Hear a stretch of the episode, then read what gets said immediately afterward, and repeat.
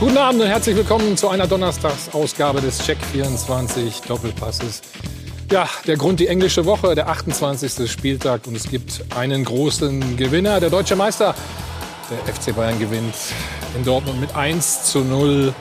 Goldene Tor erzielt Joshua Kimmich und damit sind die Bayern wahrscheinlich auf dem Weg zur achten deutschen Meisterschaft. In Folge Katerstimmung und äh, große Enttäuschung dagegen bei Lucien Favre und seinen Dortmundern. Erste Heimniederlage ausgerechnet dann auch noch gegen die Bayern. Sieben Punkte Rückstand. Wir müssen natürlich fragen, warum gelingt es dem BVB nicht, die Bayern in die Knie zu zwingen? Noch düsterer sieht es ein paar Kilometer weiter aus.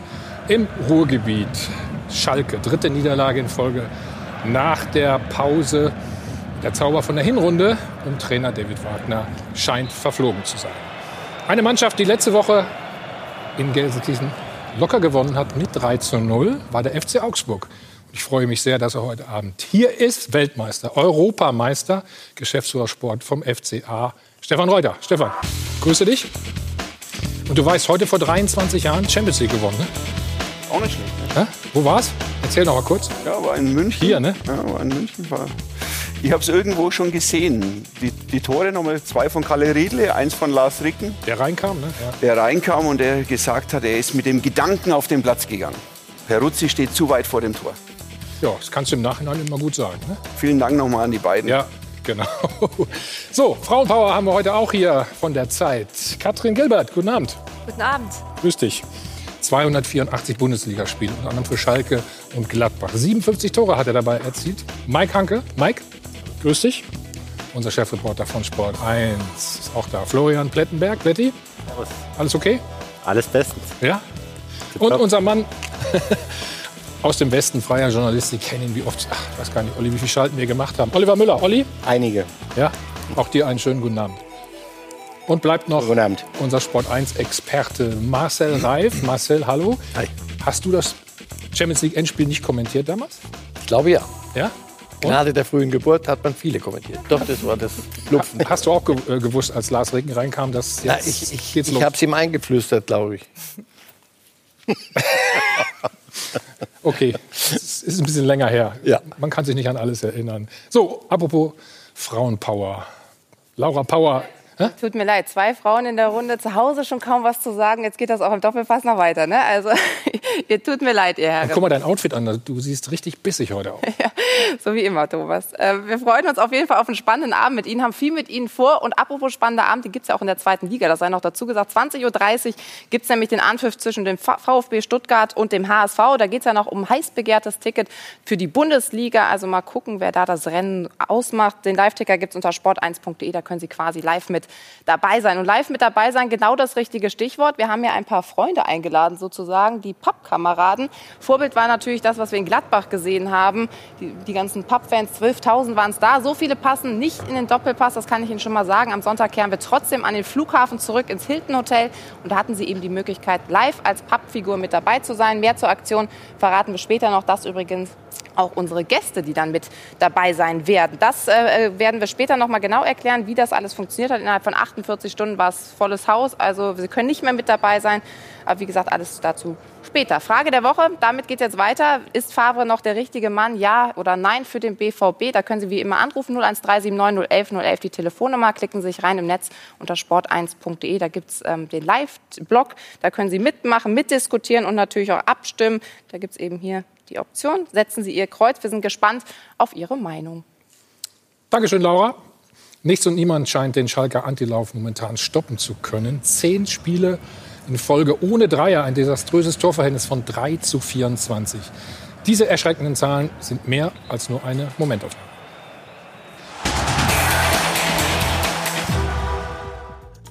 Eingefrorene Augenblicke der nächsten Pleite. Nur die Schalke haben alle drei Spiele nach der Corona-Pause verloren. Und da kann man schon eiskalt erschaudern. Die Situation ist extrem Ja, extrem schwierig und natürlich auch extrem enttäuschend. und extrem belastend. Für Trainer Wagner genauso wie für seine Spieler. Das Selbstvertrauen, der Glaube an die eigene Stärke ist komplett verloren gegangen. Und irgendwie die immer gleichen Bilder. In Düsseldorf setzte es die Gegentore 17 und 18 nach Standardsituationen. Wir trainieren es natürlich. Dennoch, kein Team ist da anfälliger und kein Team hat ein so unübersehbares Torhüterproblem. Dabei ist egal, wer im Kasten steht. Patzer gehören fast immer dazu. Es ist nicht richtig, das allein am Trainer festzumachen. Und so unterirdisch seine Bilanz inzwischen ist, die Verantwortlichen wollen mit Wagner in die neue Saison gehen, was nur vertretbar ist angesichts der starken Hinrunde. Sonst wäre S04 Top-Abstiegskandidat. Und das wiederum wirft die Frage auf, ist Wagner jetzt schon gescheitert auf Schalke? Marcel, ein hartes Wort, vielleicht scheitern oder gescheitert. Finde ich immer ein zu hartes Wort im Sport, aber, Aber stimmt es? Scheitern, jetzt bleiben wir dabei, oder, oder die Ziele nicht erreicht. Wa- Waren das realistische Ziele? Was, was ist mit diesem Kader, so wie er da ist, was kannst du mit Schalke erreichen? Welcher Trainer auch immer. Er ist aber auch mitverantwortlich für das, für das am Ende, wie der Kader dann zusammengestellt war. Aber ich glaube, die, nach der Hinrunde, und das ist halt Schalke, wer, wer das ein bisschen kennt, weiß doch, dass das notorisch fiebrig überhitzt ist und sofort die, die Erwartungen irgendwo ins Irreale abdriften, wenn du mal so eine Hinrunde hinlegst. Ich glaube, dass sie nicht so gut waren, wie die Hinrunde gelaufen ist und dass sie nicht so schlecht sind, wie, wie es jetzt im Moment so läuft. Das ist, Im Moment kommt eins zum anderen, du guckst dahin und denkst, nicht schon wieder. Und alles wird erfüllt. Torwartfehler, dann wieder, wieder vorne, wir schießen keine Tore. Es geht Ja. aber schon ein bisschen lange jetzt, ne? Bitte? Es geht aber schon ein bisschen lange. Es geht jetzt ein bisschen sehr lange und irgendwann natürlich werden sie sich, deswegen, ich finde es bemerkenswert, dass der Club sagt, pass auf, wir glauben an diesen Trainer und wir stärken ihn jetzt. Denn wenn du jetzt ein bisschen das alles noch so laufen lässt, dann hast du einen totalen Scherbenhaufen. Absteigen werden sie nicht mehr. Aber sie werden, viele über, Punkte, ja, ja. sie werden über die Bücher müssen. Das ist, und mit, mit Realitätssinn. Katrin, warum kriegen Sie das im Moment nicht hin? Und der Tja. Trainer natürlich auch nicht. Das ist die große Frage. Es gibt ja nicht nur dort die Fragezeichen, was den Trainer betrifft. Ähm, ich glaube, dass ähm, man jetzt auch zuletzt gesehen hat, dass egal was er versucht, es, es fruchtet nicht irgendwie, es greift nicht auf diese Mannschaft. Und ähm, beim, beim vergangenen Spiel merkte man, ähm, sie wollten einfach nur, dass kein Tor fällt, kein Tor gegen sie fällt. Und das spürte man in dieser, in dieser Mannschaft beim Zuschauen. Und ähm, ob das jetzt die richtige Vorgehensweise ist, das äh, steht in den, das bleibt offen. Mike, du bist relativ enttäuscht von der Leistung auch, ne? Absolut, ja. Das ist sehr erschreckend.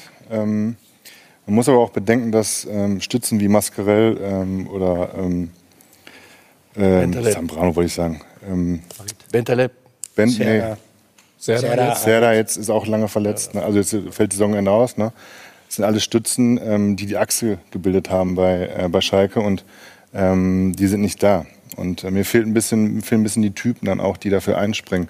Äh, Caligiuri ist so einer, der noch da äh, für einspringt. Ja. Das ist der, sehe ich aber als einzigen äh, Spieler, der, der wirklich da nochmal in die Bresche, Bresche springt und ähm, sonst ist da niemand. Ja. Ähm, sind viele junge Spieler, ja, mit McKenny auf der Sechs, die, der äh, klar ein guter Kicker ist, aber kein Führungsspieler. Ja. Vorne muss man sagen, ähm, schießt keiner Tore. Ja. Der beste Torschütze ist Serda mit sieben Tore und ähm, dann kommt schon ähm, ähm, Kutscho und ähm, der hat auch noch nicht einmal von Anfang an gespielt. Das ist auch, stellt mir auch die Frage, warum bringt er ihn nicht mal von Anfang an? Drei, vier Spiele. Ja? Der ist, hat ein Schal Schalker Herz, äh, Schalker Blut und äh, ist einfach ein Schalker Jung. Und äh, lasst den mal drei, vier Spiele spielen. Ja. Was muss man denn David Wagner ankreiden? Ich glaube, dass Jetzt gegen Moment, Düsseldorf war es ja sehr defensiv. Ne? Ja, Oder sehr, und, äh, sehr verhalten, sehr zurückhaltend. Ja, wobei man natürlich sagen muss, äh, ähm, das Ziel war, um einen äh, ganz alten Schalker Trainer zu zitieren, dass die Null so lange wie möglich steht. Also tiefe Staffelung der Mannschaft erstmal ein bisschen Sicherheit geben. Äh, sie gehen ja dann auch sogar in Führung. Äh, und äh, dann bricht das hinterher wieder auf, äh, dann kommt das Freistoßtor und zwei Minuten später oder vier Minuten später äh, liegt man dann sofort zurück. Und von da an hat sozusagen äh, das Nervenflattern das Comeback im Schalker Spiel gehabt. Äh, das Problem ist, dass David Wagner in den letzten Wochen ziemlich viel versucht hat und auch verschiedene Dinge versucht hat. Also wenn ich Ja, daran denke, 0 zu 4 bei Borussia Dortmund im Revierderby, äh, eine schwache Leistung gegen einen ganz, ganz starken BVB. Da hat man äh, quasi die eigene Spielweise auf Konter ausrichten wollen. Es hat überhaupt nicht geklappt. Man hat, glaube ich, nur eine Torchance in 90 Minuten gehabt. Dann äh, gegen Augsburg zu Hause hat man sich bemüht, das Spiel zu machen, äh, den Gegner unter Druck zu setzen, äh, verliert 0 zu 3. Und jetzt gibt's wieder ein bisschen was Neues. Äh, also diese defensive Herangehensweise. Also es wirkt so ein bisschen, die Geschichte könnte sich da in der Tat wiederholen, wie das, was Domenico Tedesco in der vergangenen Saison versucht hat, um die Schalker wieder in die Spur zu bringen. Er hat das System geändert, er hat das Personal gewechselt, er hat die Herangehensweise gewechselt. Und das kann man ihm vielleicht vorwerfen, dass das nicht unbedingt dazu beiträgt, eine Mannschaft, die ohnehin verunsichert ist äh, durch ihre, ihr insgesamt schlechtes Auftreten in diesem kompletten Kalender ja auch schon vor der Corona-Krise, dass das nicht dazu angetan ist, der Truppe Sicherheit zu geben. Das ist der eine Punkt, den man ihm vorwerfen kann. Was man ihm nicht vorwerfen kann, ist natürlich, äh, Mike hat es gesagt, wenn dann äh, Spieler wie Mascarell, Suazerda und Arid fehlen, ja, dann ist es auch schwer für Schalke 04 guten Fußball, offensiven Fußball äh, zu spielen und sich Torchancen herauszuspielen. Stefan, wie war dein Eindruck denn? Also ich fand, dass es spielerisch gegen uns. Also ihr habt 3-0 gewonnen. Das Oliver im, im Stadion ja. einen guten, guten Ball gespielt haben. Wir haben halt zum richtigen Zeitpunkt die Tore gemacht und sind sehr kompakt und gut gestanden. Also ich finde, es war ein deutlicher Fortschritt, was unsere Mannschaft angeht. Ja. Aber ähm, bei Schalke, glaube ich, ist, kommt einfach ganz viel zusammen. Und da sieht man, wie viel der Kopf, welche Rolle der Kopf spielt im Fußball. Und ähm, sie sind aus, aus, dem Rhythmus geraten, weil sie viel Verletzte hatten. Dann kommen verletzte Spieler nach, wieder zurück, müssen vielleicht zu früh wieder auf den Platz, weil sie, weil sie natürlich äh, durch ihren Namen allein zur Hoffnung äh, anregen, aber sind vielleicht gar noch nicht in der Verfassung, sind gesund, aber noch nicht fit um 90 Minuten gehen zu können. Und das nimmt dir natürlich auch Selbstvertrauen. Das holst du dir erst wieder im Training, wenn du die Sicherheit kriegst, wenn du dir auch die Verfassung hast. Und du fängst natürlich zum Nachdenken an. Jetzt führen sie in Düsseldorf, äh, kriegen, kriegen durch Standardsituationen äh, die, lesen also jetzt natürlich auch jede Woche, wie viele Gegentore haben, wir schon bei Standards bekommen. Das führt nicht dazu, dass du mit breiter Brust dastehst und sagst, ja, den verteidigen wir jetzt. Also ähm, was natürlich in der Situation Schalke sonst immer geholfen hat, waren natürlich auch die Zuschauer, weil sie sehr über Emotionen kommen. Mhm. Das fällt jetzt auch weg. Ähm, von daher ist eine sehr, sehr schwierige Situation und äh, da musst du einstecken, Kritik einstecken. Ich meine, dass die Kritik äh, berechtigt ist, wenn du so, so eine Serie hast, ist auch normal. Aber du hast keine andere Chance als konzentriert weiterzuarbeiten und geschlossen zu sein. Ein bisschen so tatsächlich auch, finde ich, wie Jochen Schneider das, der, der Sportvorstand, anschließend zusammengefasst hat. Äh, die Kritik gilt uns allen. Das heißt, sie gilt der Mannschaft, äh, sie gilt den Spielern, die vielleicht dann zusätzlich nach der Corona-Pause auch so ein bisschen Spannung verloren haben. Äh, die gilt aber natürlich auch äh, dem Trainer. Denn äh, da waren schon ein paar auch unglückliche Versuche von David Wagner drin. Äh, also zum Beispiel genau, ja. ja. kurz vor dem äh, Restart, vor dem Revierderby bei Borussia Dortmund zu sagen, ja, so richtig äh, komme er sich nicht vor wie äh, vor einem Revierderby oder vor einem ersten Pflichtspiel, sondern eher wie vor dem ersten Testspiel. Wir stehen alle so ein bisschen im Nebel. Äh, das mag richtig sein, äh, das mag die Wahrheit sein, aber das ist vielleicht äh, schlicht und ergreifend zu ehrlich, um so zu formulieren gegenüber einer Mannschaft, die vorher schon äh, äh, mit Krisen und Formschwächen zu kämpfen hatte. Das war sicherlich nicht gut und Klar, dann ist es natürlich so, dass man... Gibt man den Spielern ein, ein Alibi damit? Ja, ein klein wenig, glaube ich schon. Und äh, dann ist es natürlich auch ähm, nicht gut, äh, wenn man häufig die Herangehensweise wechselt. Was Schalke stark gemacht hat in der Hinrunde, war eine ganz klare Ausrichtung. Äh, es war ein auf, äh, auf, auf Pressing und Aggressivität und, und Laufstärke basierender Fußball, den die Spieler auch gut äh, verstehen konnten, schnell verinnerlicht haben. Äh, und äh, wenn man jetzt in dem einen Spiel offensiv rangeht, auf Ballbesitz aus ist und im anderen Spiel dann äh, nur tief steht und auf Konter das auf ist, macht, dann, dann äh, sorgt das nicht für zusätzliche Stabilität. Mhm. Was ist der Unterschied zur Hinrunde denn? Ich, Außer, dass sie natürlich mehr gepunktet haben und gewonnen haben. Was klar. mir erstmal wichtig ist zu sagen, ich glaube, er hat einen entscheidenden Fehler gemacht. Und äh, wenn man sich die Zitate anhört, die er gestern nach dem Spiel von sich gegeben hat, das hat mich schon sehr überrascht, denn er hat gestern gesagt, wir sind zurzeit nicht in der Lage, etwas anderes zu spielen. Er ist Trainer.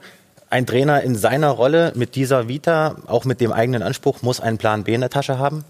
Den hat er offensichtlich nicht. Und wir haben gerade über Entschuldigungen für Spieler gesprochen. In dem Moment, wo du dich hinstellst und sagst, ey, eigentlich könnt ihr nicht mehr als zu kontern, ja, oder 30 Prozent mehr Ballbesitz zu haben oder 30 Prozent Ballbesitz zu haben bei Fortuna Düsseldorf, das ist schon ein hartes Eingeständnis. Und ich weiß nicht, ob er sich mit den Aussagen gefallen getan hat, weil Er gibt sich damit ein Alibi, er gibt der Mannschaft ein Alibi. Und es kann ja nicht der Anspruch sein von Schalke 04. Ich habe heute eine, eine Liste gesehen, Schalke ist auf Platz 15 der wertvollsten Vereine auf der Welt. Das glaubt man immer gar nicht, äh, hochverschuldet und so weiter. Aber dieser Verein muss ja mehr drauf haben, als in Düsseldorf sich auf ein Konterspiel einzulassen und unter 30 Prozent Ballbesitz in der ersten Halbzeit zu haben. Also David Wagner war ein Eurofighter, jetzt muss er zeigen, dass er fighten kann, weil ich glaube, wenn er das nicht hinkriegt, dann wird er scheitern.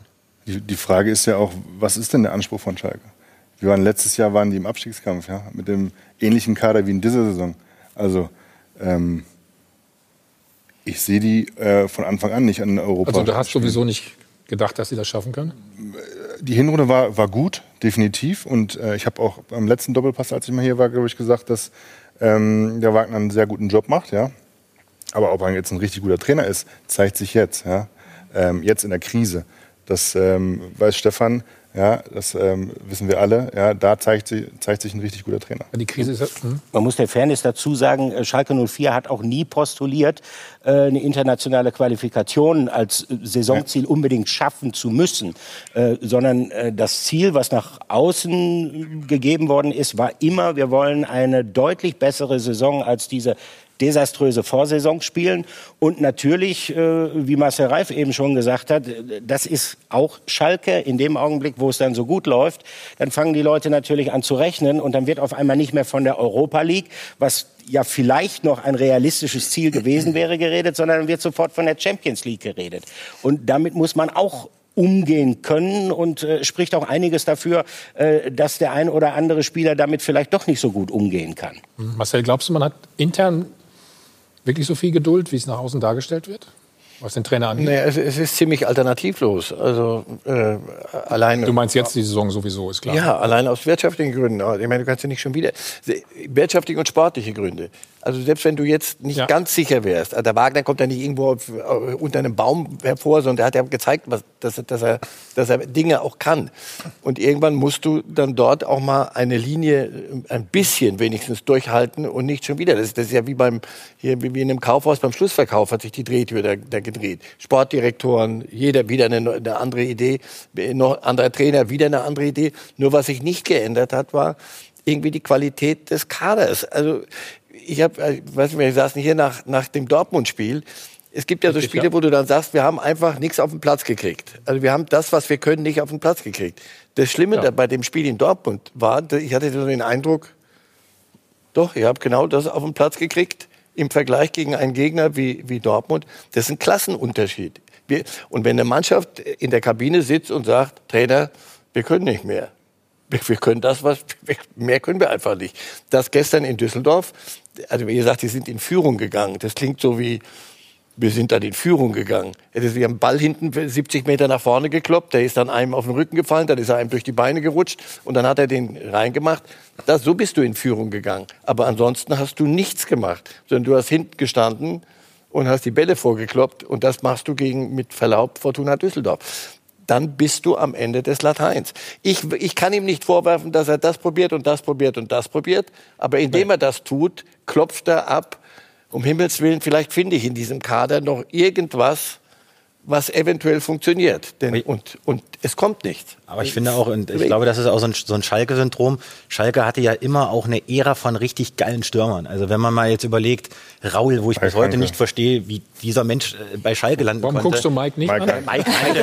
das, das Letzte kommt zum Schluss. Ich hatte Mike Hanke als letztes genannt. Ja, okay. äh, nein, aber äh, Huntela, äh, Juri Mölder, das waren ja Legenden. Und du hast ja, wann ist denn der letzte Stürmer gewesen, der bei Schalke, der da vorne mal 10, 15 Hütten knallt? Also der Burgstaller ist seit einem Jahr torlos und ist ein prima Junge und rennt ist, und ja. macht und tut. Ja. Aber guter, das ist nicht typ, der Job. Also irgendwann klar. muss ich dann sagen, junge Berufsbezeichnung ist, du musst uns mal ein Tor, Tor machen. Weil sonst hat der Herr Reuter einen Spieler nach Schalke abgegeben, weil er vielleicht den Gegner schwächen wollte, weil er wusste, dass er vielleicht nicht so trifft mit Gregoritsch. Der hat jetzt auch noch nicht so eingeschlagen, muss man ganz ehrlich sagen. Hat gut angefangen, hat, stark hat nachgelassen. Bei, bei, uns in der Saison zwölf Tore in der Bundesliga gemacht. Das möchte ich nur mal. Der kann schon Tore schießen. Aber der, der, weiß, der weiß, wo das Tor steht und äh, ich bin bei Marcel Reif. Ähm, Schalke war in der Hinrunde nicht so gut wie ihre Platzierung. Da haben sie viele Spiele gewonnen, gute Ergebnisse gemacht, aber haben jetzt auch nicht den Fußball gespielt, den wir von Borussia Dortmund oder von Bayern München sehen in dieser Saison.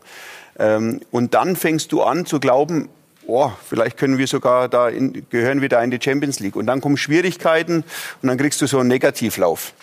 Das ist gefährlich. Aber was glaubst du, inwieweit hemmen denn diese finanziellen Engpässe dann auch so eine Mannschaft?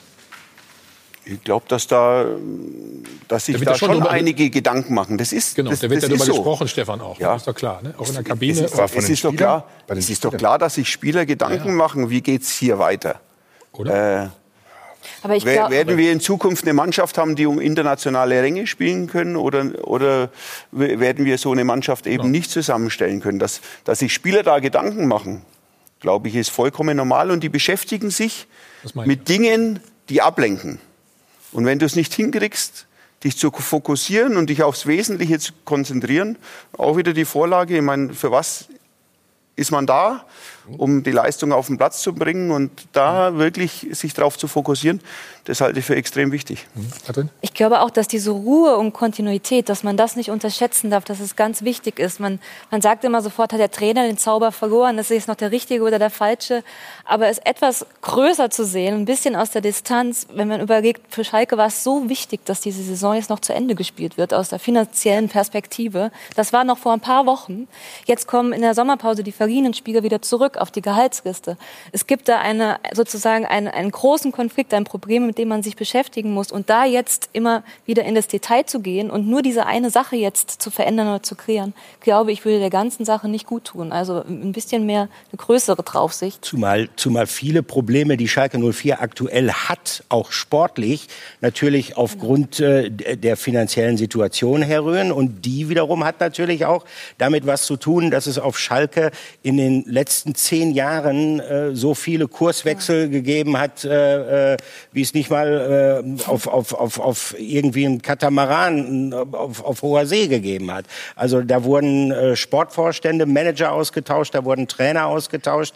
Die Trainer und die Sportvorstände hatten dann teilweise ganz andere Vorstellungen, wie die Mannschaft auszurichten und zusammenzusetzen sei.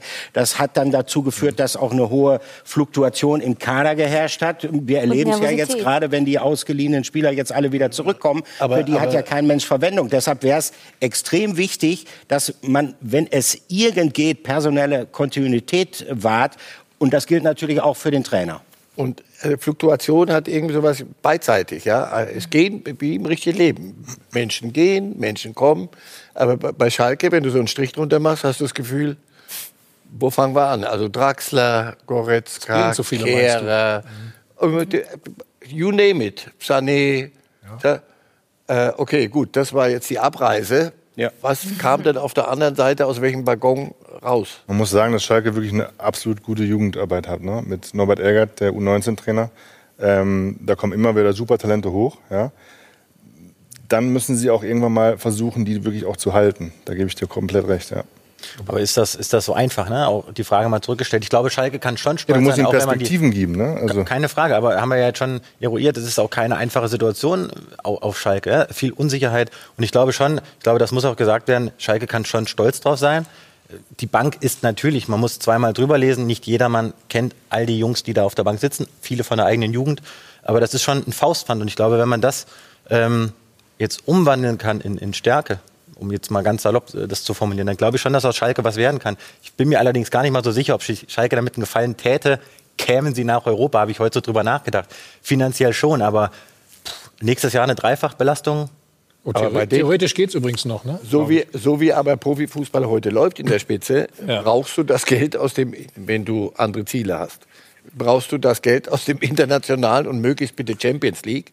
Und wenn du eine, eine Struktur hast, wie sie auf Schalke ist, die ist ausgelegt halt auf die Champions League Zeiten, die sie immer wieder waren sie ja mal drin. Und das willst du immer, das musst du wollen, weil sonst äh, klappert es beim, beim Finanzvorstand unten, sieht es ganz schlecht aus.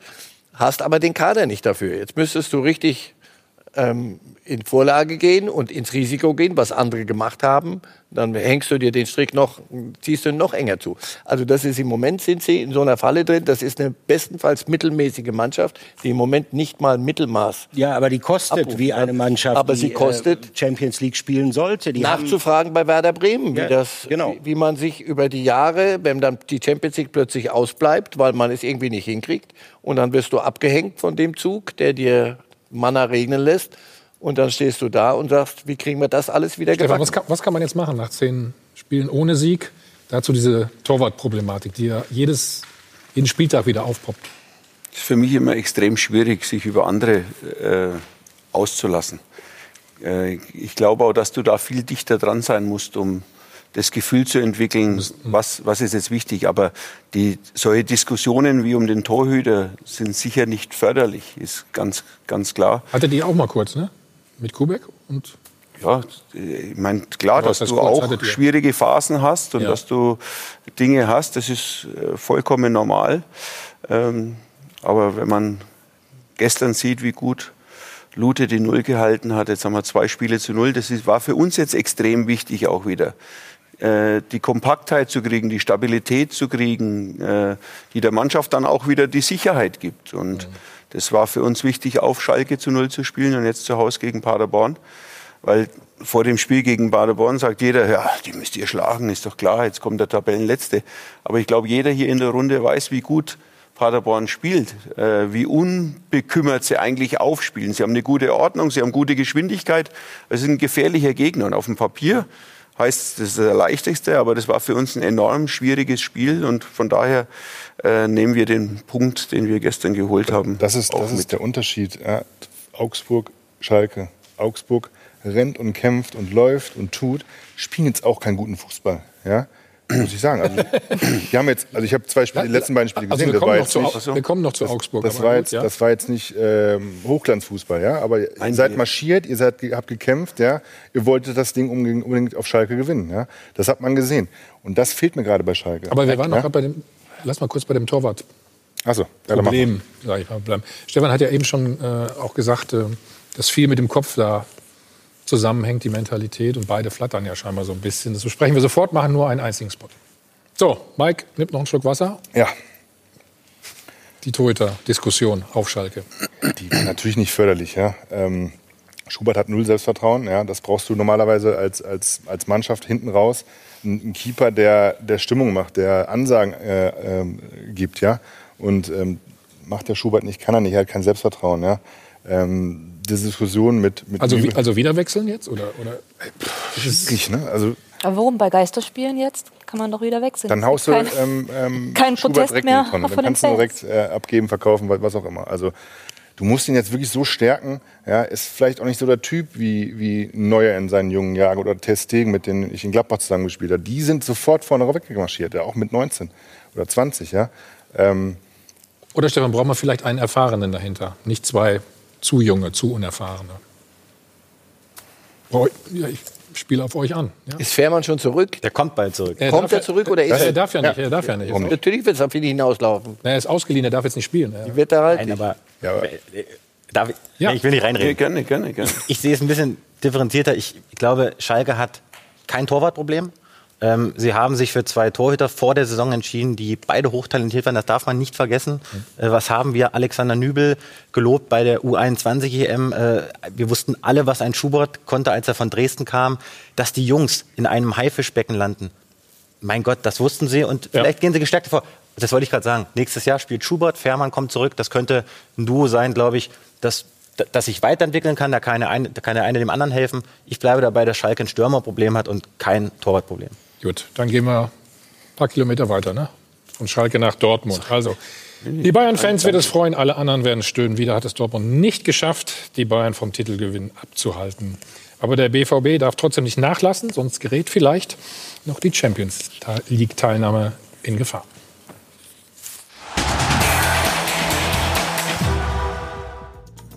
Weiter strampeln, Fokus behalten, auch wenn das große Ziel nicht mehr in Reichweite ist, nach Kimmichs gut getimten, aber nicht unhaltbarem Lupfer. Schon wieder war der BVB, als es wirklich darauf ankam, nicht stark genug. Nur fünf Torschüsse. vielleicht auch nicht mutig genug. Die rekonvaleszenten Jaden Sancho und Emre Can wieder nicht in der Startelf. Der Trainer hat so entschieden. Ich glaube, das muss man akzeptieren. Lucien Favre ist unbestritten ein guter und erfolgreicher Trainer, aber eben auch ein ziemlich eigenwilliger. Die Spielanalyse des Schweizers. Es hat gefällt ein wenig vielleicht die, die Frische, können wir das sagen? Ich denke nicht. Klar ist da die Sprachbarriere, aber Favre neigt auch so zu missverständlichen Aussagen. Wir führen sicher keine Trainerdebatte, die gibt es auch nicht. Der Sportdirektor sah sich zu diesem Statement genötigt, weil der Trainer angekündigt hatte, erst in ein paar Wochen über die Saison sprechen zu wollen. Und natürlich zweifeln die BVB-Verantwortlichen daran, zumindest hinter vorgehaltener Maske, ob Favre der Richtige ist. Wir haben alles probiert. Eben. Und weil die Dortmunder es so satt haben, immer eine Stufe unter den Bayern zu stehen, werden sie sich fragen, macht ein dritter Anlauf mit Favre überhaupt Sinn? Katrin, was ist deine Meinung dazu? Zu unserer Schlusstafel, Schlussfrage.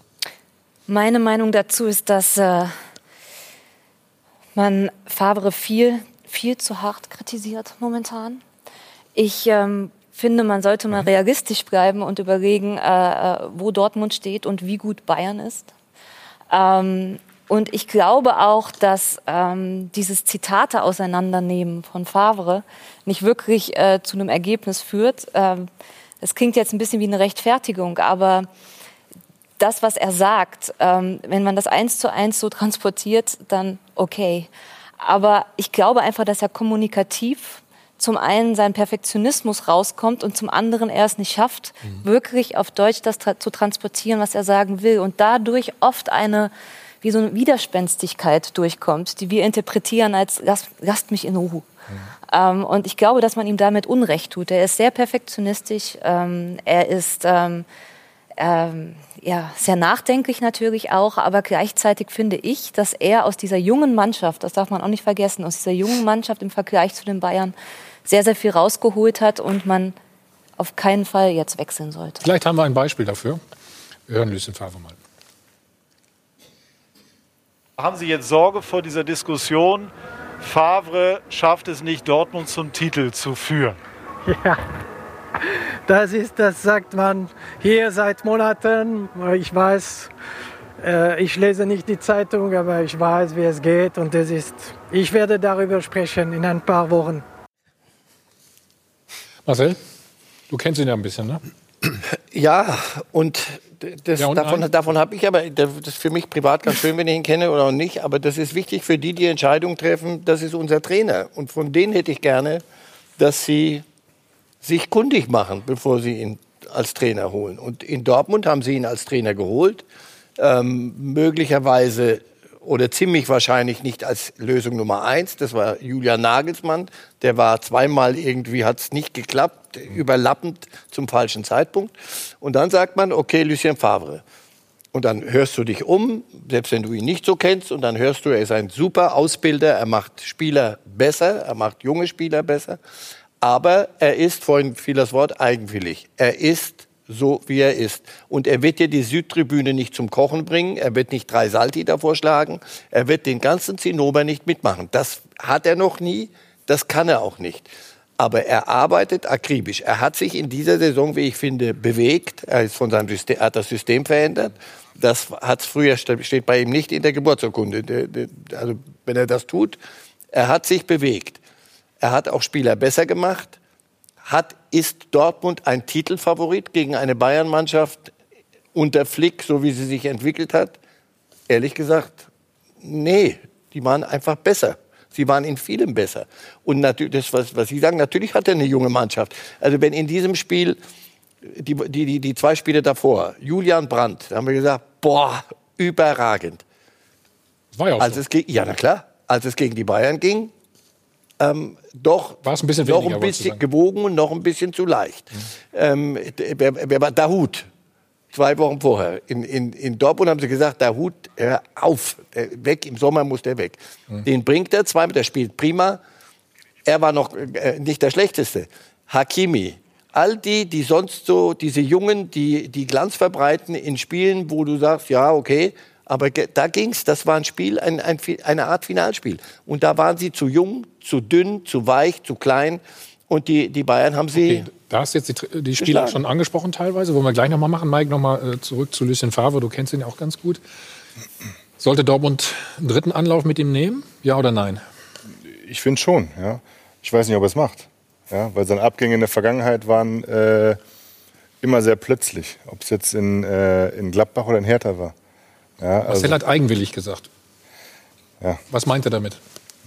dass er von sich aus äh, ähm, von heute auf morgen gesagt hat, ich äh, mache nicht weiter. Und ähm, das finde ich schon auf eine Art sehr ähm, egoistisch auf jeden Fall, ja, weil ähm, du lässt von heute auf morgen lässt du die Mannschaft im Stich, lässt den Verein im Stich. Äh, bei Gladbach war es so, ähm, Max Ebel hat sich null um irgendeinen einen Trainer gekümmert, ja, oder einen neuen Trainer gekümmert. Ähm, Ja.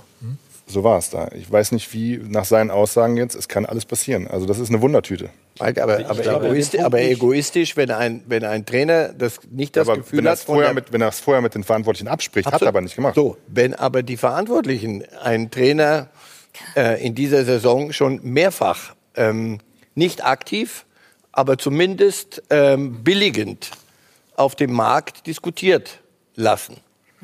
Also jetzt musste Zorg, es kam Zorg raus und sagte, wir führen keine Trainerdiskussion. Das ist auch noch nicht das, der Satz, wir machen äh, den weiter, weil wir einen Vertrag haben, aber wir führen im Moment keine Trainerdiskussion.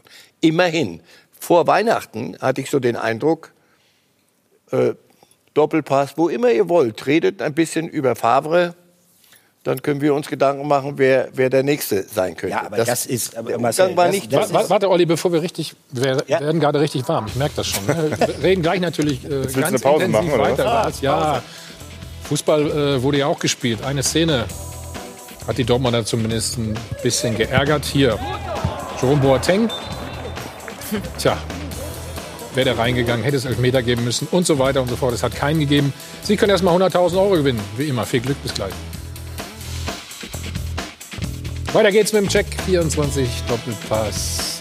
Ausnahmsweise auch mal am Donnerstag. Und Laura, was sagen die Fans denn so zu unserer Diskussion hier? Ja, sehr gemischt die ganzen Antworten. Also ich habe mich mal im Netz umgeschaut. Bei Twitter zum Beispiel heißt es, es ist fast schon naiv zu denken, dass wenn Favre die Meisterschaft nicht holt, er kein guter Trainer ist. Am Ende des Tages sind es nicht die Trainer, die den Titel gewinnen. Oder auch hier, Favre war und ist ein guter, aber kein sehr guter Trainer. Auf keinen Fall ist er ein Meistermacher, den der BVB nun mal haben wollte. Hervorragende Spieler verpflichten kann Dortmund, aber bei Trainern scheitern sie regelmäßig. Und im Netz haben sie auch abgestimmt. Da gab es die Frage, soll Lucien Favre denn über die Saison hinaus noch Trainer vom BVB bleiben? Und da muss man auch sagen, ja, 37 Prozent sagen, ja, soll er bleiben. Allerdings 41 Prozent sind dann auch der Meinung, nee, soll er besser nicht äh, bleiben. Ein anderer Mann soll her, äh, den BVB vielleicht dann zum Titel führen. Und ist mir egal, sagen 22 Prozent, vielleicht ja die Bayern-Fans oder die eh sagen, egal welcher Trainer da ist, wir holen den Titel, ich weiß es nicht. Ähm, und wir haben sie auch zu Hause gefragt, sie konnten ja auch, äh, sie hatten die Möglichkeit anzurufen. Auch da das Ergebnis hier. Ich bin der Meinung, dass Lucien Favre genau der richtige Trainer ist. Kaum läuft mal was nicht so hundertprozentig, dann wird gleich die Kelle rausgeholt und auf den Trainern rumgehackt. Das ist unfair. Ich glaube, dass Herr Favre nicht der richtige Mann ist. Da wird Dortmund nie den Titel gewinnen. Meiner Meinung nach waren die Auswechslungen auch nicht gut. Ich bin der Meinung, Lucien Favre ist zu 100 Prozent der Richtige. Man sollte aufhören, alles mit Jürgen Klopp zu vergleichen. Er ist Geschichte und alternativ gibt es im Moment auch nichts Besseres, was sich Dortmund holen könnte. Also auch Der da war gemischte. gut. Der war gut. Das unterschreibe ich, was äh, der junge Mann zum Schluss gesagt hat. Also äh, Lucien Favre, äh, nicht, dass hier ein falscher Eindruck entsteht, äh, ist Trainer von Borussia Dortmund. Äh, ich würde jetzt auch nicht unbedingt Haus und Hof darauf verwetten, dass er seinen Vertrag beim BVB tatsächlich bis zum letzten Tag erfüllt. Ich glaube aber, dass Stand jetzt die Verantwortlichen des BVB mit ihm auch in der kommenden Saison planen. Er hat noch ein Und Jahr Vertrag. Er hat noch ein Jahr Vertrag und äh, ich glaube, dass er tatsächlich mit seiner etwas kryptischen Aussage völlig missverstanden worden ist. Äh, man musste am Tag danach äh, dem Monsieur erst mal beibringen, was er mit dieser Aussage an Spekulationen losgetreten hat. Das Du meinst war ihm, das ja, ne? Ja, das war ihm überhaupt nicht bewusst. Äh, und äh, zum anderen glaube ich, es stimmt zwar, Mike, äh, er ist zweimal zurückgetreten Und deshalb eilt ihm der Ruf voraus, dass er jemand ist, der äh, quasi jederzeit die Brocken irgendwo hinschmeißen könnte. Aber wenn man mal genau schaut, warum ist er bei Hertha BSC zurückgetreten? Da sind äh, Personalplanungen nicht in seinen Sinne verlaufen. Und bei Borussia Mönchengladbach war es so, dass er von sich aus das Gefühl hatte, es gab wohl auch äh, Diskussionen über die Personalplanung, aber dass er von sich aus das Gefühl hatte, ich komme an diese Mannschaft nicht mehr ran, ich erreiche nach nichts sieben- mehr. nach sieben Niederlagen in der BVB, Folge, ne? Nur ganz kurz, beim BVB du warst schuld, ist er der Meinung, da. derzeit, dass das, was die Mannschaft spielt und auch rausgeholt hat in Bezug auf, die, auf den Tabellenplatz 2 hinter Bayern München, das Optimum ist. Das heißt, er ist mit sich im Reinen. Jetzt könnte es theoretisch sein, dass die Fans sagen, aber es ist eigentlich sogar mehr möglich mit der Mannschaft. Und möglicherweise sagt auch Aki Watzke, eigentlich müssten wir deutscher Meister werden. Das ficht ihn aber nicht an, weil er weiß, dass er seiner Ansicht nach das Optimum rausgeholt hat. Der wird nicht hinwerfen. Und ich glaube allerdings auch, es gibt tatsächlich diese Sehnsucht nach Klopp, die immer noch äh, in, in Dortmund spürbar ist. Ich glaube aber auch, dass die Verantwortlichen äh, mittlerweile gelernt haben, dass sie, äh, wenn sie ein, eine gut funktionierende personelle Lösung auf, auf dem Trainersektor haben, dass sie die nicht leichtfertig in Frage stellen werden. Also es kann gerne der große Supermann kommen, der dann vielleicht noch besser passt. Das wäre dann ein Punkt, wo sie möglicherweise reagieren. Aber ich glaube, realistisch ist, sie gehen mit Lucien Favre in die kommende Saison. Ich glaube, du hast es vollkommen richtig gesagt am Anfang. Ähm, was kann man ihm denn vorwerfen? Er ist nach Punkten und nach Toren der erfolgreichste BVB-Trainer aller Zeiten. Die Bayern haben ein Jahrzehnt erwischt. Ich weiß nicht, wann ich, also ich bin jetzt 32, aber ich glaube, äh, der Marcel hat die Bayern schon länger gesehen als ich, aber die Bayern sind bockstark und haben sich vor acht Jahren auf die Fahnen geschrieben, Dortmund nicht mehr rankommen zu lassen. Im DFB-Pokal, das muss er sich ankreiden lassen, da jetzt im Achtelfinale ausgeschieden zu sein. Und in der Champions League, sind wir ehrlich, hat Dortmund das Zeug, mit diesem jungen, entwicklungsfähigen Also Kader war die Champions nicht, war nicht mehr drin aus deiner Ich Sicht? glaube, ich sag ja, im DFB-Pokal, das muss er sich ankreiden lassen. National ist es sehr schwer und international ist die Truppe. Nee, in der Meisterschaft meine ich jetzt auch. also ich bin der Meinung, dass er sich keinen Vorwurf gefallen lassen muss, weil jetzt überlegen wir mal, das Spiel geht gestern vielleicht unentschieden aus. Dortmund ist nach dem Restart rausgekommen mit zwei sehr, sehr guten Spielen. Die haben einen richtig guten Ball gespielt, die spielen eine super Rückrunde. Ähm, aber die Bayern haben auch einfach nichts anbrennen lassen. Und ich glaube auch, was ist die Alternative? Ich, ich sehe keinen. Ich sehe auch keinen Nico Kovac als Alternative. Ich sehe auch keinen Pochettino als Alternative. Und ich sehe auch keinen Diego Simeone als Alternative. Und ich glaube, gestern war ein ganz entscheidender Tag. Favre hat gesagt, er will weiter Trainer bleiben. Das heißt, ich glaube nicht, dass er zurücktritt. Michael Zorc hat bei meinem äh, Kollegen Patrick Berger ein super Interview gegeben, hat gesagt, wir haben keine Trainerdiskussion. Und Aki Watzke hat es auch im Interview gesagt. Daran müssen sich, glaube ich, alle drei Beteiligten messen lassen. Und ich bin davon überzeugt, dass sie mit Favre in die neue Saison gehen. Es gab natürlich auch schon Spiele, also deswegen, bevor wir jetzt heilig sprechen, also also das, das Spiel in Paris, erstes ähm, Geisterspiel, sie, sie führen nach dem Heimspiel 2-1 und fahren dahin und liefern eine Nichtleistung ab. Einfach, sie sind einfach nicht, nicht da, nicht parat für die Umstände, nicht parat für, das, für, für den Gegner. Du kannst in Paris verlieren gegen, die- gegen die Zirkustruppe, aber, du, du, aber nicht so. Du, du hast nicht stattgefunden.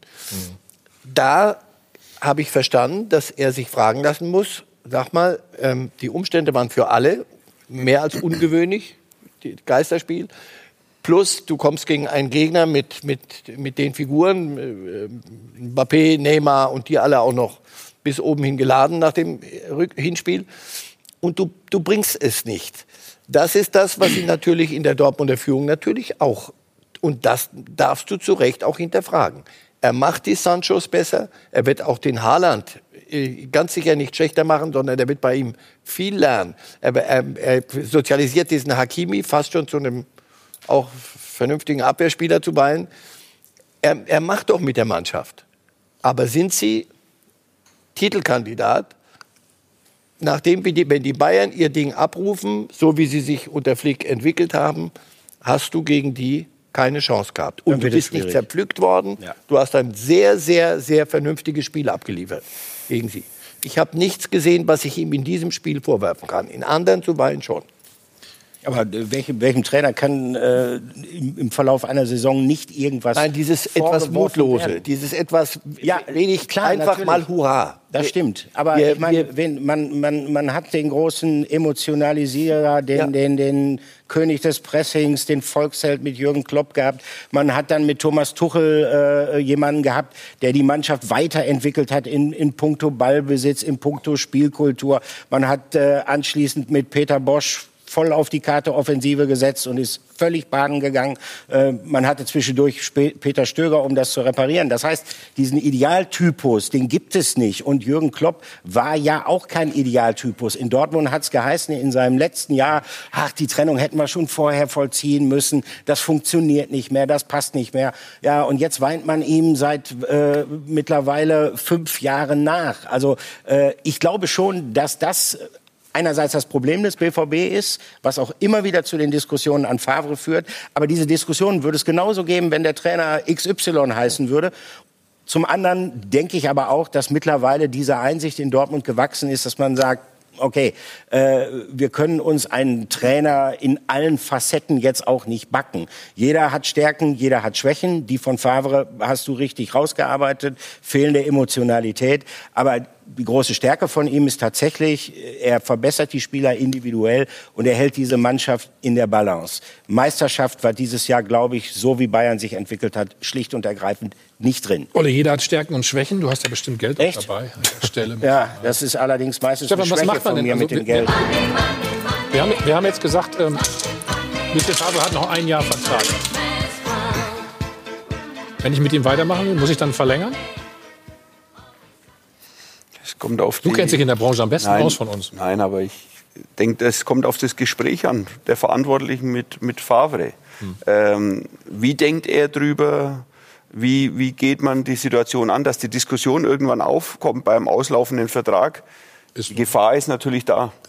Aber ist das so ein Problem? Nee. Also die Diskussion Nein, eben, wenn du offen, wenn du offen damit Nee, ne? umgehst und auch äh, wenn beide Parteien sagen, wir sprechen dann und dann, dann hast du das Thema vom Tisch. Man kann ja jetzt keinen Vertrag verlängern, bloß weil, weil man eine Diskussion darüber verhindern will, warum der Vertrag noch nicht verlängert Na, ist jetzt vielleicht auch gar nicht, ich finde den Zeitpunkt jetzt auch gar nicht richtig, aber Nein, nein. ich bin, ich bin dabei. Ich fand das Spiel von Borussia Dortmund absolut okay und die durch, durch ein Tor, klar, das war genial gemacht von Kimmich, aber äh, neun von zehn Mal hält Birki den Ball.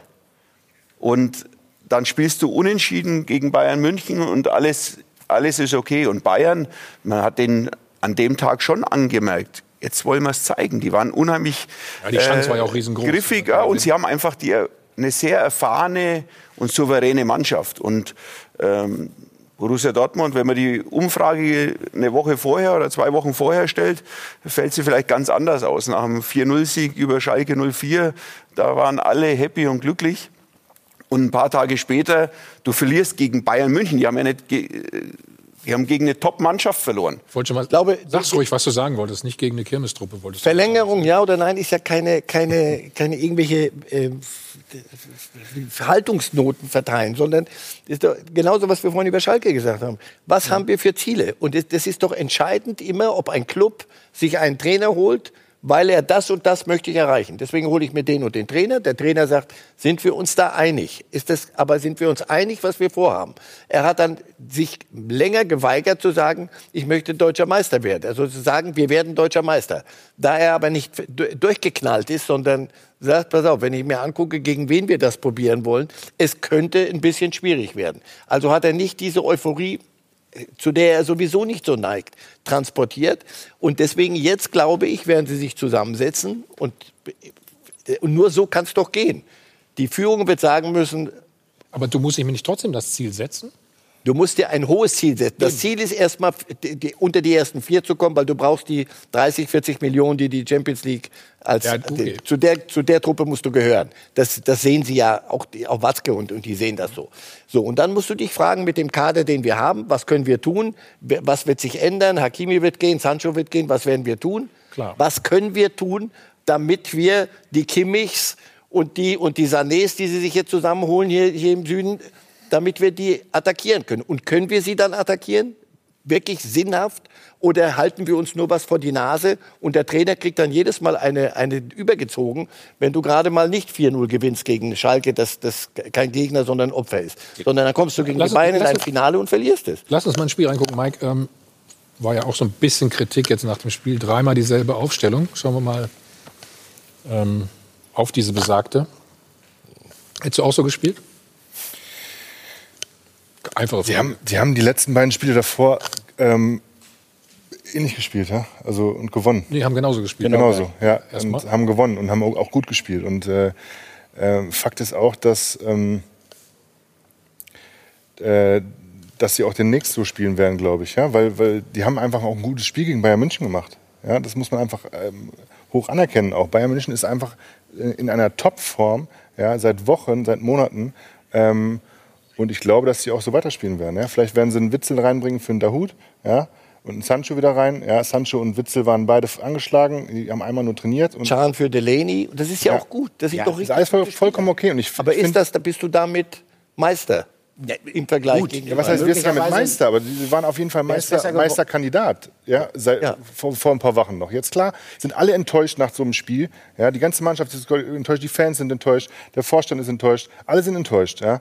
Ähm, und das musst du erst mal sacken lassen. Das sind sieben Punkte jetzt, ja, und ähm, die, die, das ist vorbei. Und hätten die gewonnen, wäre ja alles auch offen besser gewesen. gewesen. wenn Chan und Witzel in, im, im Vollbesitz ihrer Kräfte und frisch gewesen wären. Dann hätte man die Mannschaft ja vielleicht, obwohl sie vorher gut und erfolgreich gespielt hat, im Hinblick auf Bayern ändern können. Weil da kann natürlich ein Jaden Sancho, wenn er top drauf ist, noch mal ein paar Extras äh, auslösen. Und dann ist natürlich auch jemand mit, mit, mit seiner Körperlichkeit und seinem äh, strategischen Geschick wie Emre Can äh, extrem wichtig. Der Punkt ist nur der, und das gestehe ich dann einem Trainer, nicht nur Favre, jedem Trainer eigentlich zu. Er hat die gesehen im Training. Die haben vorher kaum trainiert. Und man konnte davon ausgehen, dass das ein recht intensives Spiel wird. Also hätte es relativ wenig gebracht. Man hätte die von Beginn an gebracht. Er hat Can beispielsweise zur Pause eingewechselt. Und dann hat man ja anschließend auch gemerkt, dass der nicht der Emre Can ist, äh, äh, Aber den der wurde wir extra, extra in der Winterpause verpflichtet. Auch. Ja. Dann haben wir gesagt, jetzt haben wir Mentalität und der Genau. weiß, wie es geht. Da hat er bis dahin gut gespielt. Das ist auch ein Mentalitätstier. Definitiv. Aber wenn, Mentalität- er fit, und wenn er fit gewesen wäre, hätte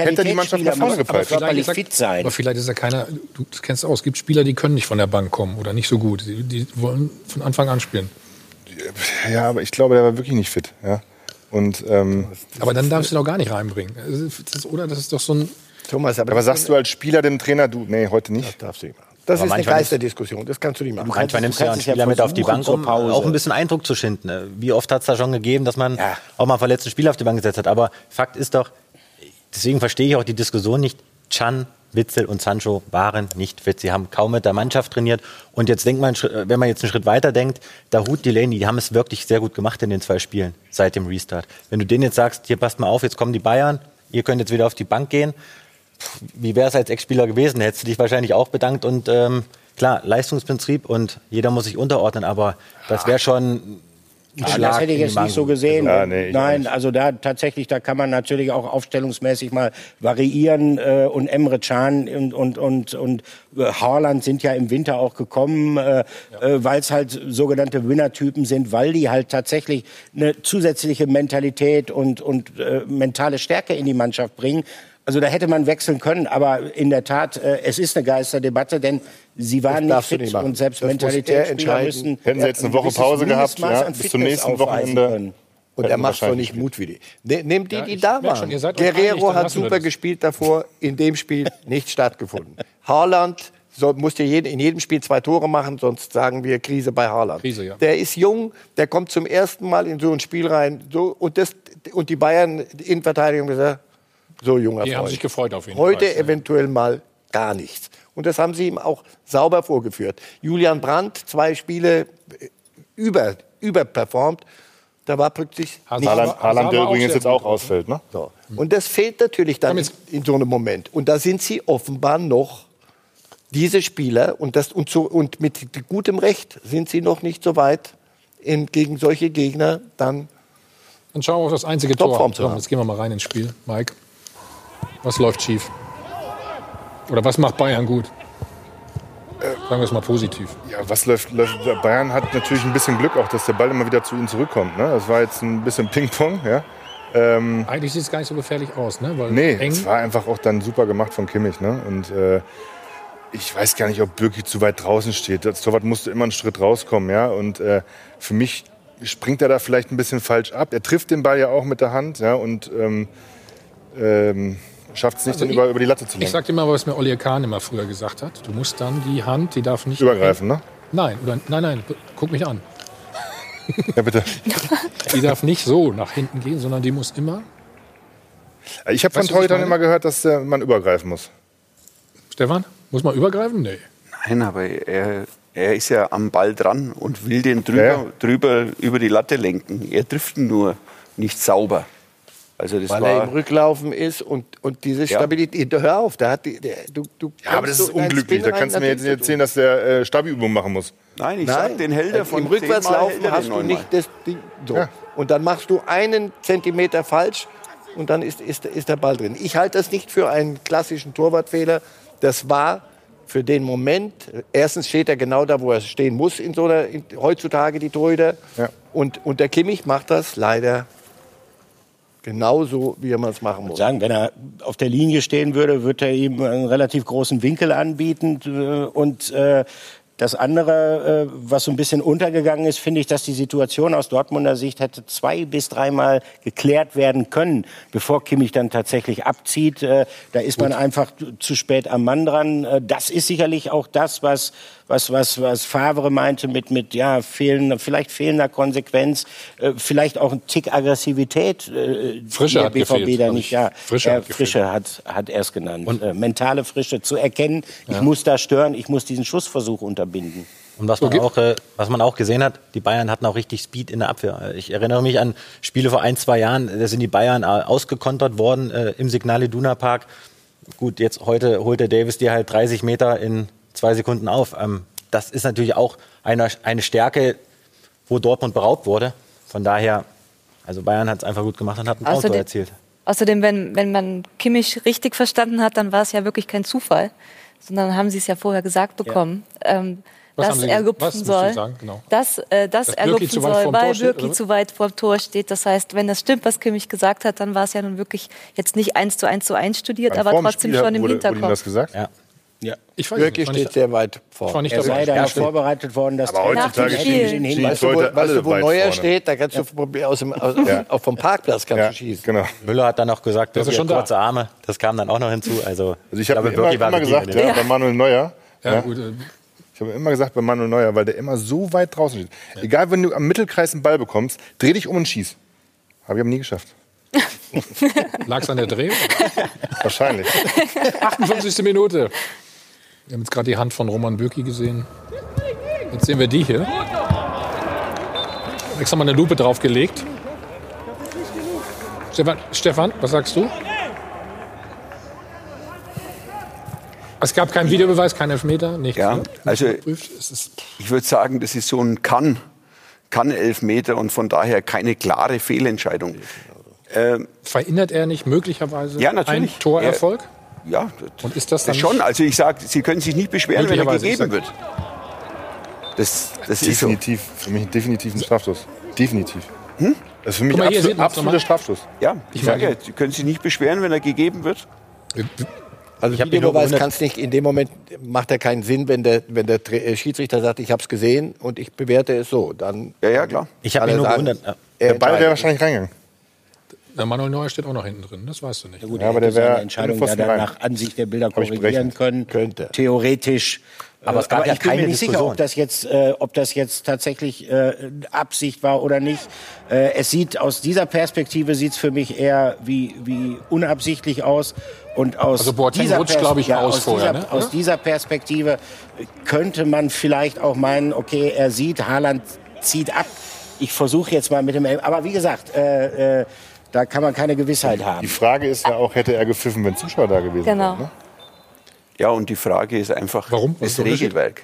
Ja, also da das, ein das Druck geht auf den nicht, meiner Meinung kommen nach würde. nicht um Absicht oder nicht, sondern Nein. Ob, ob der Arm weg ist vom Körper. und Ist der er Arm so weit ist schon weg, der weg vom Thorsten Körper. Kienhöfer sagt, Ja, nein, aber der, reicht das der aus? Arm war nicht weit aus, genug wenn er weg, so um weit zu weg sagen, Aber das, was Mike Hanke gerade gesagt hat, nämlich, ähm, dass es einen Unterschied gegeben hätte, wenn Zuschauer in diesem Stadion gesessen hätten. Und der Druck auf den Schiedsrichter, den und was ist, wenn ein Schiedsrichter sagt, ich lasse mich durch diesen Druck gerade nicht.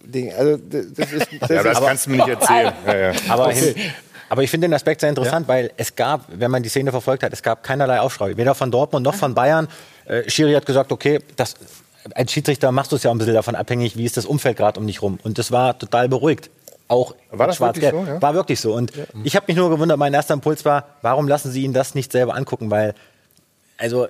Also Farbe, naja, weil er sicher war. Weil er, schau, wenn du, wenn du dir das anguckst, also dass der Boateng ausrutscht, erstens. Wenn sich einer reinwirft in den Schuss, denke ich, brauchen wir nicht diskutieren. Er rutscht weg. Hält den schon Zweitens, dass er sieht, dass da geschossen wird. Und dass, wenn er nicht hinguckt, also dass er in die Richtung fällt, wo der Schuss hingehen könnte, dass er das weiß, davon können wir ausgehen. Die Frage ist, ist der Arm, Thorsten Kriedhofer hat gesagt, der Arm ist nicht weit genug weg. Er ist noch in, ja, aber im wie weit, Spektrum. Wie weit muss er denn weg sein dann? Na, so, so noch weiter weg. Noch ist es so völlig unnatürlich, wie er sich da fallen lässt? Ich glaube schon. Also ein Ellbogen ein bisschen. Ich bin, ich sag doch auch, du kannst ihn geben. Wenn du ihn gibst, wir sag gar, nur, er, verhindert, er, verhindert dagegen. Er verhindert möglicherweise ein Tor. Und das ist kein Thomas, aber Tor. Das mit der Hand. Die Abwehr macht alles, um Tore zu verhindern. Das ganze Leben lang machen die das. Wolltest du, Deswegen, wolltest, wolltest du auch mal zahlen heute oder was? bitte, nein, die Frage ist wirklich, Ja, doch. ist es so deutlich, ich bin bei dir. Das, wenn, du, wenn sie ihn geben, reden wir hier keine Minute drüber. Wenn er ihn nicht gibt, finde ich, kann, gibt es Dann Argumente. hätten wir übrigens auch eine andere Diskussion hier, ne? Dann wären es äh, immer noch ähm, zwei Punkte nur, ne? Oder drei? Nee, zwei Punkte? Nee. Und da, Vier. Ja, Jetzt sind sieben, stimmt, ja. ja okay. Wir, wir machen, wir machen. Ja, aber dann hätten wir Warte mal, Olli, wir machen, möglicherweise eine andere Diskussion. wir machen ein kurzes Break, dann kann Mike noch mal in Ruhe nachrechnen. Ne? Ist das okay? Ja. Ja, So, reden gleich über Stefan natürlich und äh, FC Augsburg, Sancho möglicherweise zu den Bayern und wir haben so eine kleine Tendenz nach äh, diesen drei Spieltagen, nämlich es wird immer schwieriger, zu Hause ohne Publikum zu gewinnen. Bis gleich. Weiter geht's hier beim Check 24 Doppelpass. Übrigens das Topspiel in der zweiten Liga läuft zwischen dem VfB Stuttgart und dem Hamburger Sportverein. Die Namen kennen Sie bestimmt und es steht äh, 0 zu 2. Also sieht alles nach einem Sieg der Hamburger aus. Wir schalten natürlich nachher dann auch noch nach Stuttgart, sprechen auch noch mit Oliver Baumann von der TSG 1899 Hoffenheim und auch mit Dr. Andreas Malowitz, einem Sportpsychologen. Jetzt machen wir aber erstmal die Szene der Woche. Ja, und bei der Szene der Woche dreht sich alles um Erling Haaland. Diesmal allerdings kein Tor, was er erzielt hat, sondern eine kuriose Szene passiert nämlich in der 69. Spielminute. Und Achtung, wenn wir jetzt die Bilder einblenden, auf den linken Bildrand schauen, im Mittelkreis, gab es nämlich den Zusammenstoß mit dem Schiedsrichter, mit Tobias Stieler. Das war eben, wie gesagt, die 69. Minute. Und dann in der 72. Minute wurde er ausgewechselt. Also liegt die Vermutung nahe, dass er sich vielleicht dabei genau verletzt hat bei diesem Zusammenstoß, das Knie wahrscheinlich verdreht hat. Und einer hat es direkt gesehen, schon während des Spiels, nämlich sein Landsmann Jan-Orge Fjordhoff. Der hat das direkt mal getwittert, können wir auch mal sehen. Also auf Englisch allerdings. Also er hat äh, den Schiedsrichter getroffen und dabei sich das Knie verdreht. Also dann musste er eben ausgewechselt werden, wobei das nie bestätigt wurde, dass es wirklich tatsächlich da passiert ist. Heißt also für das Spiel gegen Paderborn am Sonntag, er fehlt. Und da haben die Dortmunder wieder das Problem, was sie schon vor der Winterpause hatten. Sie haben keinen Stoßstürmer vorne drin. Die Frage also, wer ersetzt Erling Haaland? Das sah gar nicht so schlimm aus, ne? oder? Ich weiß nicht, wie der dieser, äh, ich, ich kann mir nicht vorstellen, dass das in der Szene war. Also, weiß ich nicht. Ähm, haben wir jetzt auch eine, eine weite Sicht zum Fernseher, ne? Haben wir jetzt auch nicht genau gesehen. Ähm, gut, er fällt aus gegen Paderborn. Ähm, war keine Kritik jetzt. Also, er fällt, fällt aus gegen Paderborn. Jetzt haben sie auf jeden Fall ein Problem wieder vorne, ja, weil Paderborn stellt sich hinten rein, ähm, werden auf Konter spielen. Ähm, irgendwann musste vielleicht, wenn es 0-0 steht, äh, mit langen Bällen äh, agieren, über Außen kommen. Da hast du keinen drin, der ähm, Kopfbälle verwerten kann. Wir bringen dir den Monitor gleich ein bisschen näher damit du das auch noch mal gut erkennst. Wieder kein Backup Ja, also für den Stoßstürmer, den Mittelstürmer, Ja, wie immer du ihn bezeichnen auch willst. dieses, dieses Thema hatten wir in Bezug auf Borussia Haben Dortmund oft, in ne? den letzten Jahren schon sehr oft. Äh, Ich finde es erstmal sehr schade, dass ich dann äh, am Sonntag in Paderborn äh, nicht die Gelegenheit habe, mit meinem Lieblingsgesprächspartner ein Interview zu führen. Aber ähm, ich bin mal gespannt, äh, was Lucien, ja, was Weil Lucien, er, weil er so ja, weil ausführlich, er sehr, er ist, er so ausführlich antwortet, eine meinst du? richtige, richtige Plaudertasche. ähm, aber ist ein guter Typ und äh, Finde ich auch. äh, ist herausfordernd für Reporter, sagen wir es mal so. Ähm, ich glaube, dass äh, es eine Lösung geben wird, die wir auch äh, schon öfter gesehen haben, auch in den letzten Jahren, dass Favre dann äh, logischerweise mit, wie heißt das so schön norddeutsch, mit einer abknickenden Neun spielen wird. Also das könnte beispielsweise Torgen Hazard sein, äh, der die Rolle schon einige Male gespielt hat. Äh, Julian Brandt. Oder, äh, ja, Julian Brandt hat es auch schon mal gespielt. Äh, Mario Götze kann Oder äh, tatsächlich Mario Götze. Oder hat es gespielt, sagen wir mal so. Also gerade wenn eine Mannschaft wie Paderborn, die wahrscheinlich tief stehen wird, äh, wo man ähm, auch viel Ballbesitz rund um den Strafraum haben wird, ist das möglicherweise gar nicht schlecht, wenn man da einen Kombinationsspieler vorne drin haben wird. Aber Mike hat natürlich recht, diese Brechstangenoption äh, hinten raus, äh, die hast du dann natürlich die, die nicht. Option hast du dann nicht mehr. Eben, das ist, äh, so. Klar, Dortmund wird auch mit Haaland äh, versuchen, das Spiel zu, zu gestalten und äh, nicht nur lange Bälle rein zu, zu flanken. Ja, aber ähm, irgendwann musst du eine Option haben. Die haben sie jetzt nicht. Mhm, Okay. Was ist mit Sancho? Zu den Bayern? Sehr guter Spieler. Oder Also, woanders hin? Wenn ich Oder bleibt er?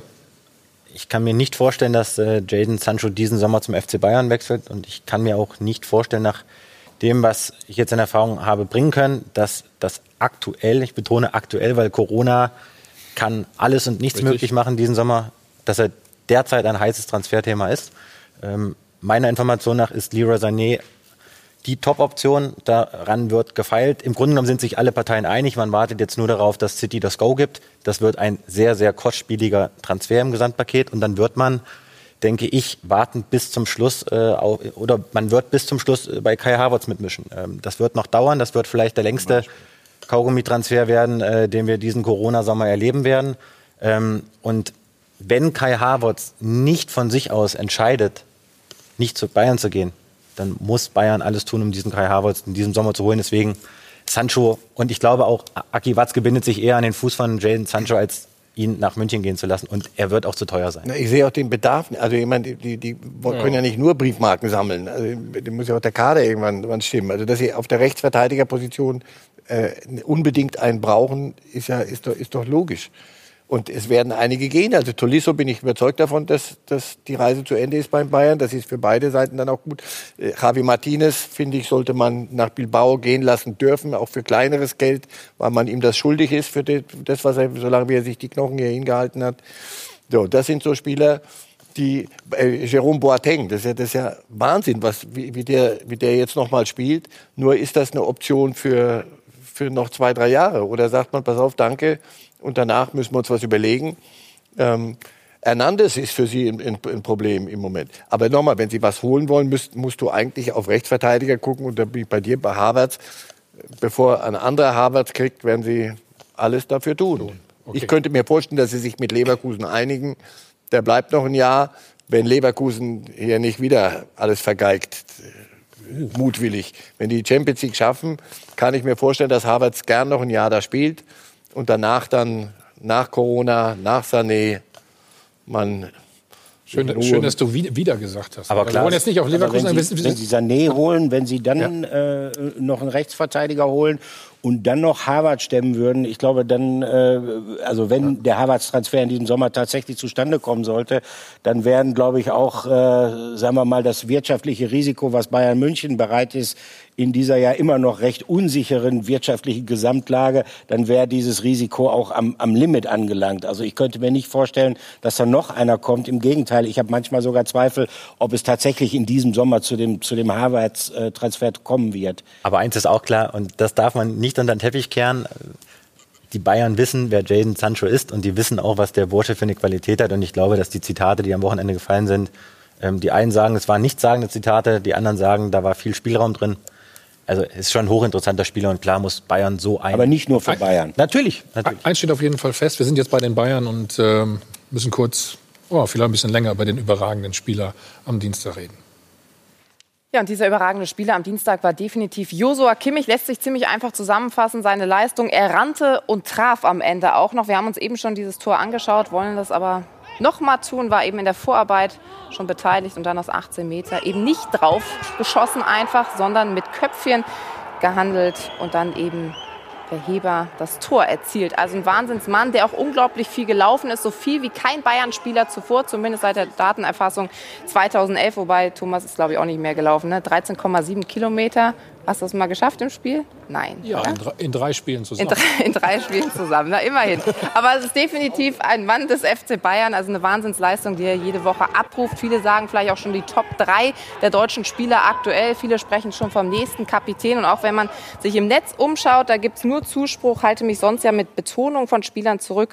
Aber was gestern Kimmich gespielt hat, war Weltklasse. Selbst ohne das Tor, bester Mann auf dem Platz mit Abstand, überall präsent, kein Zweikampf verweigert, eine Lunge wie ein Pferd.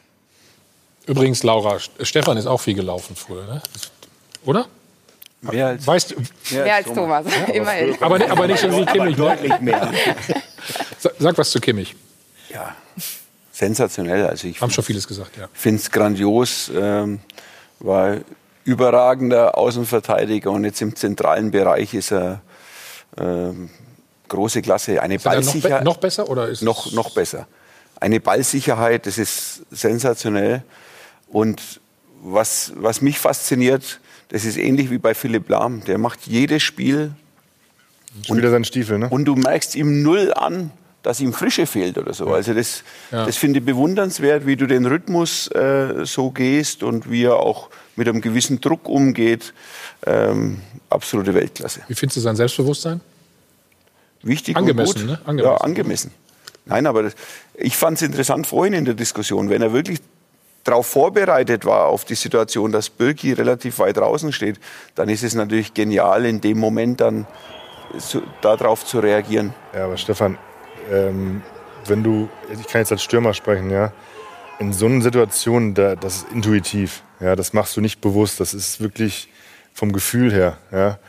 Ähm, ich weiß gar nicht, ob er vorher hochgeguckt hat. Ja, aber wenn man sieht, wie akribisch die Spiele heute vorbereitet werden, wie, ja, wie detailliert ja, ja. die Analysen sind. Da gebe ich dir recht. Das und ich meine, wir haben vorhin geflaxt über Lars Ricken, äh, dass genau. er eine Aussage getätigt hat, 97. Er ist ins Spiel gegangen und hatte, als er auf den Platz ging, nur im Kopf, Peruzzi steht weit vom Tor. Peruzzi steht weit vom Tor und macht dann äh, so ein Ding. Wenn, wenn Kimmich das für sich verinnerlicht hatte, das sollte er zum Schuss kommen, zum Abschluss kommen, rund um 16er, ist eine Option, den zu, zu lupfen. Da mussten natürlich auch erst mal so gechippt kriegen. Das sah schon nach Absicht aus, finde ich auch. ja, ja, ist ja auf, klar war es Absicht.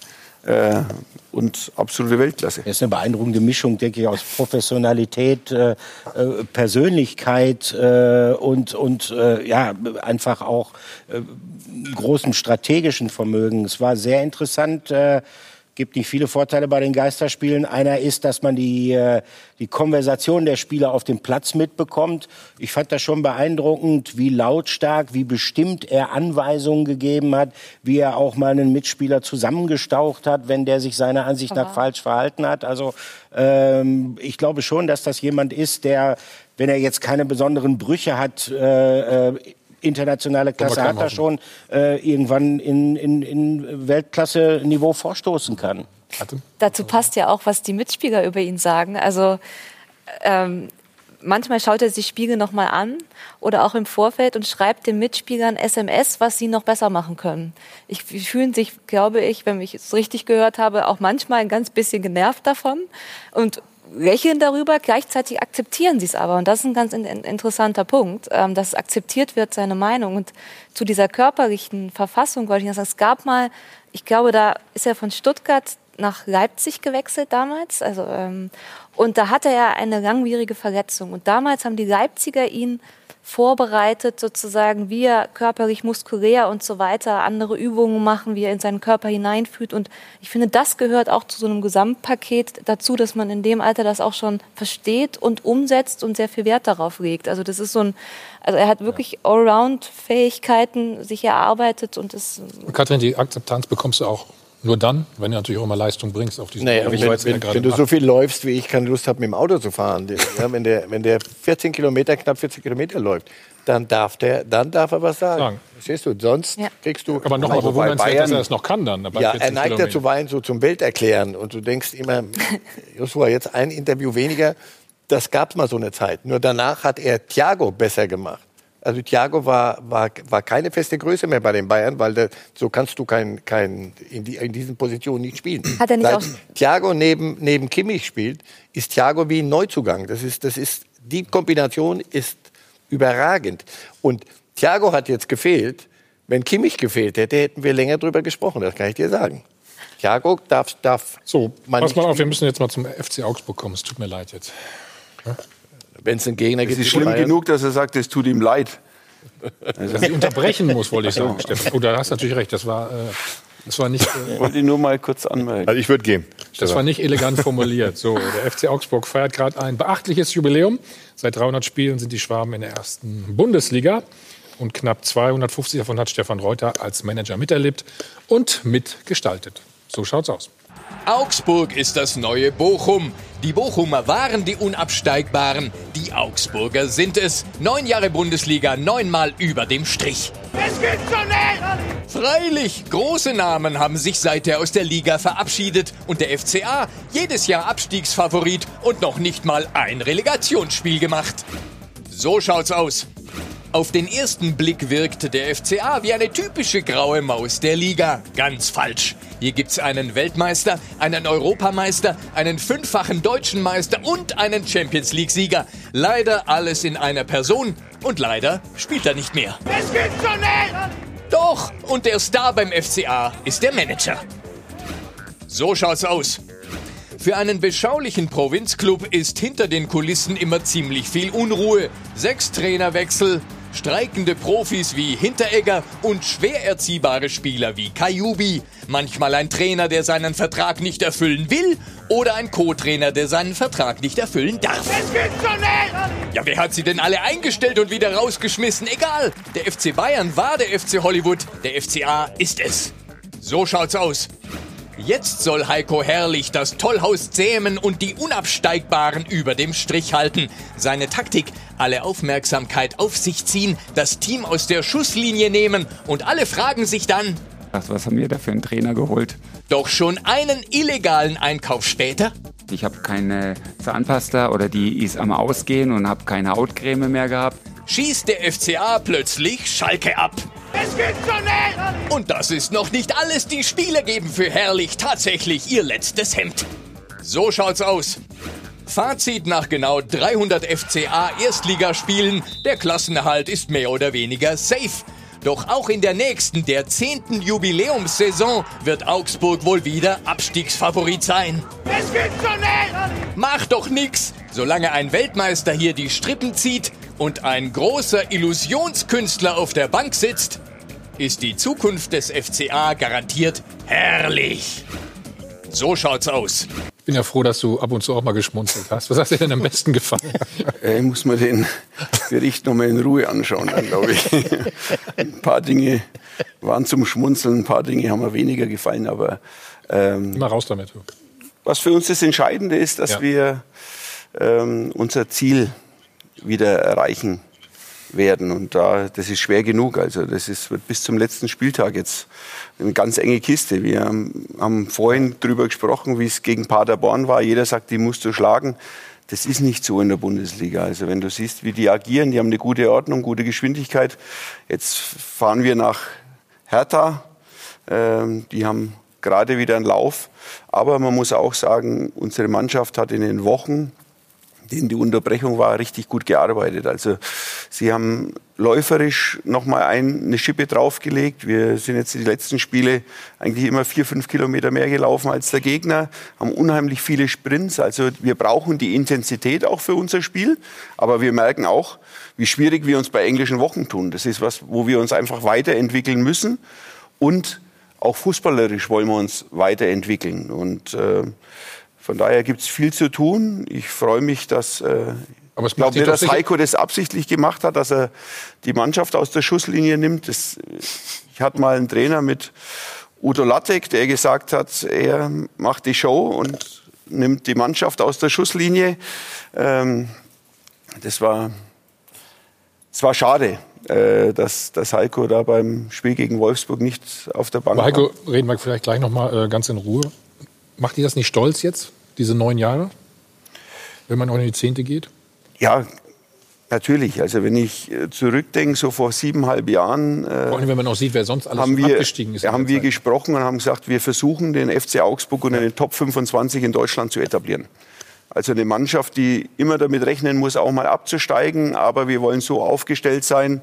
Stefan, guck mal, ähm, die sind zum Beispiel alle abgestiegen in der Zeit. Ne? Ja, darum dürfen wir nie so blauäugig sein, zu sagen, das kann uns nicht passieren. Also das ist wirklich, ähm, ich sage immer, wenn du mal unter den Top 10 Budgets bist, dann kannst du von dir erwarten, dass du die Klasse hältst. Aber solange das nicht der Fall ist, müssen wir einfach auch ein paar Dinge richtig gut machen und brauchen eine Geschlossenheit, um das auch zu erreichen. Und äh, was mir natürlich nicht gefallen hat, dass da im Beitrag kommt FC Hollywood. Das sind wir ganz bestimmt nicht. Äh, aber ich glaube, du darfst nur Dinge tun, von denen du überzeugt bist. Und das muss ein Trainer machen, so wie ein Manager. Wenn du das Gefühl hast, äh, du musst handeln, dann musst du es auch tun. Sonst hast du in so einer Position nichts zu suchen. Und da sind sicher auch Entscheidungen dabei, die extrem schwierig sind, ähm, die vielleicht auch nicht immer verstanden werden von jedem, weil weil es, glaube ich, auch nur zu treffen ist von Leuten, die, die ganz eng dran sind. Und wir haben einen kleinen Entscheiderkreis, äh, der sich da sehr einig ist. Und es ist keine One-Man-Show da, wie es teilweise auch rüberkam. Das ist nicht der Fall. Wir haben eine gute, stabile äh, Führung. Wir haben Ruhe in den Gremien. Und ähm, durch die Geschlossenheit ist es gelungen, sage ich, dass wir jetzt das neunte Jahr in Folge in der ersten Liga spielen. Und natürlich musst du immer mal wieder überlegen, was können wir verbessern, was können wir ändern. Wir wollen nicht jede, jedes Jahr äh, bis zum letzten Spieltag zittern, sondern auch wir wollen uns schrittweise entwickeln. Wir haben die letzten Jahre unheimlich viel auch in Infrastruktur stecken müssen. Da ist das letzte große Projekt steht an, aber dann wollen wir schon auch äh, kontinuierlich in die Mannschaft investieren. Und ich finde, wir haben ganz gute Qualität. Wir haben vor der Saison sehr viele neue Spieler dazu bekommen. Das braucht vielleicht auch seine Zeit. Aber wir haben jetzt ähm, mit Heiko Herrlich einen Trainer, ähm, wo ich sage, das macht richtig Freude, äh, ihn zu erleben, wie er mit der Mannschaft arbeitet, wie er vor der Mannschaft steht, wie er äh, Fehler anspricht, wie er versucht, Dinge zu verbessern. Und ähm, das, macht mich sehr optimistisch. Bring uns das gleich bitte noch ein äh, bisschen näher, wie es zu der Entscheidung kam, was er so besonders gut macht. Vier Punkte habt ihr jetzt äh, in den letzten beiden Spielen geholt. Wir reden gleich ausführlich darüber. Zurück beim Check 24 Dollpass. Wir sind immer noch beim FC Augsburg. Stefan, wir haben es eben gehört, neun Jahre am Stück in der Bundesliga. Was macht ihr so viel besser als andere? Oder was glaubst du, das ist das Erfolgsgeheimnis? Du hast eben gesagt, kleines, kleines Team. Ne? Ich glaube schon, wie Wege. wir mit schwierigen Phasen umgehen. Dass, dass wir das in der Regel nützen, um uns dann wieder einzuschwören, um wieder geschlossen zu sein. Und äh, wir sind uns natürlich auch bewusst, dass es im Laufe einer Saison immer mal schwi wieder schwierige Phasen gibt. Und die versuchen wir Was macht ihr dann? zu meistern. Zum Beispiel? erinnern uns an gute Momente, erinnern uns an Phasen, wo wir schwierige Phasen schon überstanden haben, wie wir sie überstanden haben. Und äh, du musst Dinge finden, die den Glauben wieder in die Mannschaft bringen, dass du, dass du das auch drehst. Und dann brauchst du natürlich irgendwo eine Initialzündung, so einen Moment, der es, der es wieder dreht. Aber das hört sich sehr theoretisch an. Wie, wie Ist bekomme ich den Glauben wieder? Ja, Sprichst du mit jedem Spieler? Das ist, äh, es gibt kein Patentrezept. Ich glaube, dass es wichtig ist, dass, Ja. ähm, dass auch eine Mannschaft spürt, dass die Führung geschlossen ist. Und äh, das ist ein großer, großer Vorteil bei uns. Wir haben doch vorhin geredet über, über Favre, Dortmund. Wir haben geredet über Schalke. Wagner. Wagner, ja. Wenn du in Augsburg, Freiburg, Mainz, das sind die Clubs, die müssen wissen, wenn sie in die Saison reingehen, um was es geht. Wenn, Und da müssen sich alle einig sein. Und das heißt nicht absteigen. Das ist das erste Ziel und alles andere. Wer da anfängt zu spinnen, ich glaube, das ist eins der Geheimnisse. Und die Clubs, bei denen das für alle Beteiligten klar ist, dann kann, kannst du es nur über, über, überperformen. Du kannst nicht, nicht unter dem, dem Ding drunter springen. Aber wir Und- wollen gern positiv überraschen. Das sagen So, wir immer. das ist wir das- wollen, das Schöne. Wir Ja, wollen auch die Großen verständlich. und wollen Ja. positiv Du kannst in. Schalke nur enttäuschen, in Dortmund nur enttäuschen, die, die Bayern müssen Meister werden. Das, die dürfen das immer sagen. Das wissen aber jeder, der hierher kommt, muss das auch wissen. Aber wenn du, wenn du weißt, und bei euch habe ich schon, ihr hattet allerdings schon ein bisschen Hollywood. Ihr hattet ein paar Dinge, da dachte ich, das kann so diese Gemeinschaft, dieses Ding an die, an die Grenzen bringen, dass dann, ähm, dass so ein Club damit Ja, nicht es fertig gibt wird. Phasen, wo man Reizpunkte braucht. Hat mal Da hattet ein früherer Manager von mir Eindruck äh, hatte gesagt. Also du dass- meinst, meinst du den neuen Trainer damit etwa oder was? Nein. Ja, oder auch Spieler. Du, du brauchst Spieler, genau, ja. Ja, oder du brauchst äh, auch mal eine andere Ansprache. Ja. Das muss nicht immer mit einem Wechsel, Personalwechsel zu tun haben, aber du brauchst mal einen Reizpunkt. Du musst mal jemanden haben, der vielleicht bewusst provoziert. Und der muss das auch authentisch äh, machen. Und dann hast du eine Diskussion. Und dann ähm, ist Also die machst Mannschaft vielleicht geschlossen gegen einen. Und die ärgern sich gemeinsam über einen. Aber das kann dazu führen, dass die Mannschaft sich wieder findet. Wenn, wenn ich die Frage stellen darf, ihr habt ja, Sie haben ja von der Entwicklung gesprochen, jetzt haben Sie vor der Saison zwei, zwei wirklich für, glaube ich, Augsburg-Verhältnisse teure Spieler verpflichtet mit Kubek und mit äh, Iago, glaube ich, vielleicht für 13, 14 Millionen, wenn die Summen stimmen, die auf transfermarkt.de stehen. Was, was macht das mit einem Geschäftsführer, mit einem Sportdirektor, wenn, wenn man so viel Geld investiert, die Spieler vielleicht nicht so performen? Wie, wie, wie sieht man den Spieler an? Versucht man den persönlich zu pushen, weil man ihn geholt hat? Oder wann sagt man Fehleinkauf? Das Schöne ist, dass bei uns, wenn Spieler kommen, alle in der Verantwortung stehen, dass wir zum, sie zum Laufen bringen. Weil bei uns dann äh, mein Geschäftsführerkollege äh, Michael Ströll, Klaus Hoffmann, unser Präsident und ich haben Ja gesagt. Und der Trainer hat Ja gesagt, wenn wir einen Spieler äh, zu uns holen. Und dann sind alle in der Verantwortung, ihn zum Laufen zu bringen.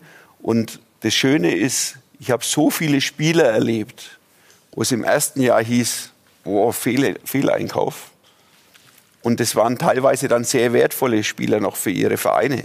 Du darfst einen Spieler auch nicht gleich nach, einer, nach einem schlechten halben Jahr oder so äh, den Glauben an den Spieler verlieren, sondern ganz bewusst mit ihnen arbeiten, ihnen auch die Zeit geben. Der eine braucht vielleicht mehr als, als der andere. Und äh, mein Beste, meine Zeit in Dortmund. Wer da alles als Fehleinkauf bezeichnet wurde und dann teilweise zehn Jahre für den Club gespielt hat und alles Mögliche gewonnen hat, das, Stimmt. Ja. das, das, ist, in- das ist Ich kann entscheidend. mich sogar noch an einen äh, Libero namens Stefan Reuter damals erinnern. Der galt auch als Fehleinkauf, als er kam. Ja, Ich glaube, dass mir solche, dass mir solche Phasen enorm helfen Jetzt in meinem helfen. heutigen Job. Das war in meiner Anfangszeit in Nürnberg hatten wir in der ersten Saison zehn Spiele und haben nur einen Punkt geholt.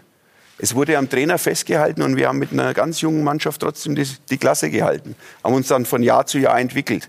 Genauso die Situation eben in Dortmund. Meine ersten zwei Jahre waren nicht einfach. Ich bin dort hingekommen, habe nach einem knappen halben Jahr mir das hintere Kreuzband gerissen und habe die ersten ein, zwei Jahre bei weitem auch nicht die Leistung gebracht, die von mir erwartet wurde und die ich mir von mir selbst auch wünsche. Aber ich habe am Ende dann dort zwölf Jahre gespielt und ähm, relativ erfolgreich. Ähm, und das führt schon dazu, dass sich ein Spieler, der vielleicht aufgrund von einer Verletzung oder was auch immer ähm, nicht so performt hat, wie, wie sich alle wünschen, dass wir an denen festhalten und dass wir mit denen intensiv arbeiten. Du wirst nicht jeden äh, dazu bringen, dass er am Ende über viele Jahre Top-Leistung bringt. Aber ich finde, man muss immer mal auch Zeit geben, Bisschen Geduld. dass sich, dass sich einer, dass sich einer Kann in auch Dortmund natürlich damals auch noch mit zusammenhängen, dass äh, der Schatten deines Vorgängers übermächtig war äh, auf der Libero-Position. war, es war extrem schwierig, äh, natürlich in die Absolut. Fußstapfen von Thomas zu treten. Ja. War, Ich kam jetzt nicht mehr auf den Namen, aber Hast, du sagst hast, du, hast du locker geschafft. Jetzt lass uns mal, ja, lass, lass uns mal über den neuen Trainer ein bisschen reden. Noch. Wollte ich Schnell. gerade sagen, äh, die, die, die Trainerhistorie vom FC Augsburg, äh, fangen wir es mal, zäumen wir es mal so rum auf, ist ja auch eine interessante. Es gibt Trainer, an denen äh, hat der FCA sehr lange festgehalten, obwohl sie über einen sehr langen Zeitraum scheinbar nicht erfolgreich waren, zum Beispiel Markus Weinzierl. Es gab Trainer, die waren nur ganz kurz da, eigentlich vielleicht sogar zu kurz, um zu bemessen, ob die noch erfolgreich sein könnten. Denke an Dirk Schuster, der war sofort wieder weg. Äh, ähm, wie wichtig ist ein Trainer, äh, gerade für, für, für eine Mannschaft, die jetzt nicht über, sagen wir mal, das hohe Budget äh, verfügt, um vielleicht Defizite durch, durch Spielerzukäufe äh, zu beenden? Trainer ist eine, vielleicht die wichtigste Personalie im Club. Ähm, und es ist, es ist so, aber ich glaube, dass der Verein die Philosophie braucht. Und wir suchen einen Trainer, der zu der Philosophie passt. Und du führst Gespräche und wenn du feststellst, dass sich das aber auseinanderentwickelt, dann musst du auch handeln. Wenn du und warum passt aber die- glaubst, warum dass, passt- dass, warum passt dass das bei ein Heiko? Spieler Ja. Mhm. die gleiche, äh, dass ein Trainer die gleiche Denke hat und auch das lebt, dann kannst du auch schwierige Phasen gemeinsam überstehen. Aber du musst in die gleiche Richtung denken. Nur wenn das auseinandergeht und wenn du bei einem Trainer spürst, äh, wenn du auch über zukünftige Transfers sprichst, wenn du merkst, du kommst überhaupt nicht mehr auf einen gemeinsamen Nenner, dann macht es keinen Sinn, gemeinsam weiterzumachen. Weil du auch nicht die Überzeugung dann vor der Mannschaft hast. Und ähm, ich. Deshalb der Wechsel jetzt auch? Deshalb der Wechsel auch, ja. Ja, ja, ja, okay. Was passt jetzt so gut bei Heiko Herrlich?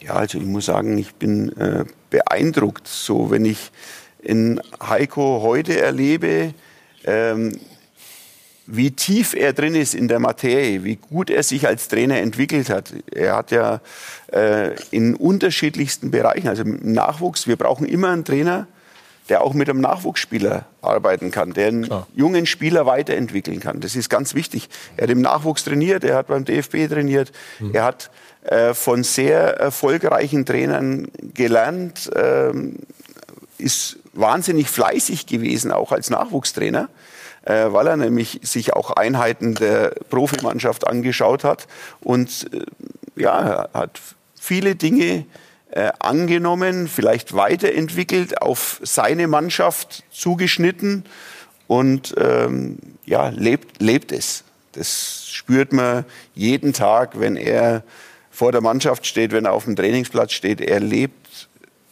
Ich habe seine eben, Aufgabe. eben gesagt, er wollte einen Reizpunkt setzen mit dieser ähm, Geschichte da äh, auf der Pressekonferenz mit der Zahnpasta und so weiter. Ka kannst du inzwischen auch drüber lachen? Oder glaubst du, dass vielleicht auch ein Autoritätsverlust Nein, überhaupt gegeben hat? Weil du Nee. weißt ja, wie, als Spieler auch, du weißt ja, wie, man sucht ja immer so nach einem Angreifbarkeiten beim Trainer und da war das Entscheidende, glaube ich, wie er mit der Situation umgegangen ist. Und das war sehr souverän, das ging von ihm aus. Und das hat er auch vor der Mannschaft ganz klar gesagt. Ähm, ich meine, er hat gegen eine Regel verstoßen, die wir uns selbst gegeben haben. Und das war eben sehr sensibel in der Phase, weil nicht alle in Deutschland wollten, dass die Bundesliga äh, wieder startet. Und von daher war es eben auch wichtig, dass wir äh, die Dinge diszipliniert umsetzen. Er war gedankenlos in der Phase, hat einen Fehler gemacht, hat den aber sofort eingestanden und keine Geschichte erzählt ähm, und hat gesagt, okay, dann bin ich, das ist wie beim Foul, mal kriegst du gelb, mal kriegst du gelb-rot. Er hat gesagt, dann bin ich für das Spiel raus. Ich habe gegen die Quarantäneregel verstoßen äh, und von daher bin ich nicht auf der Bank ähm, gegen Wolfsburg.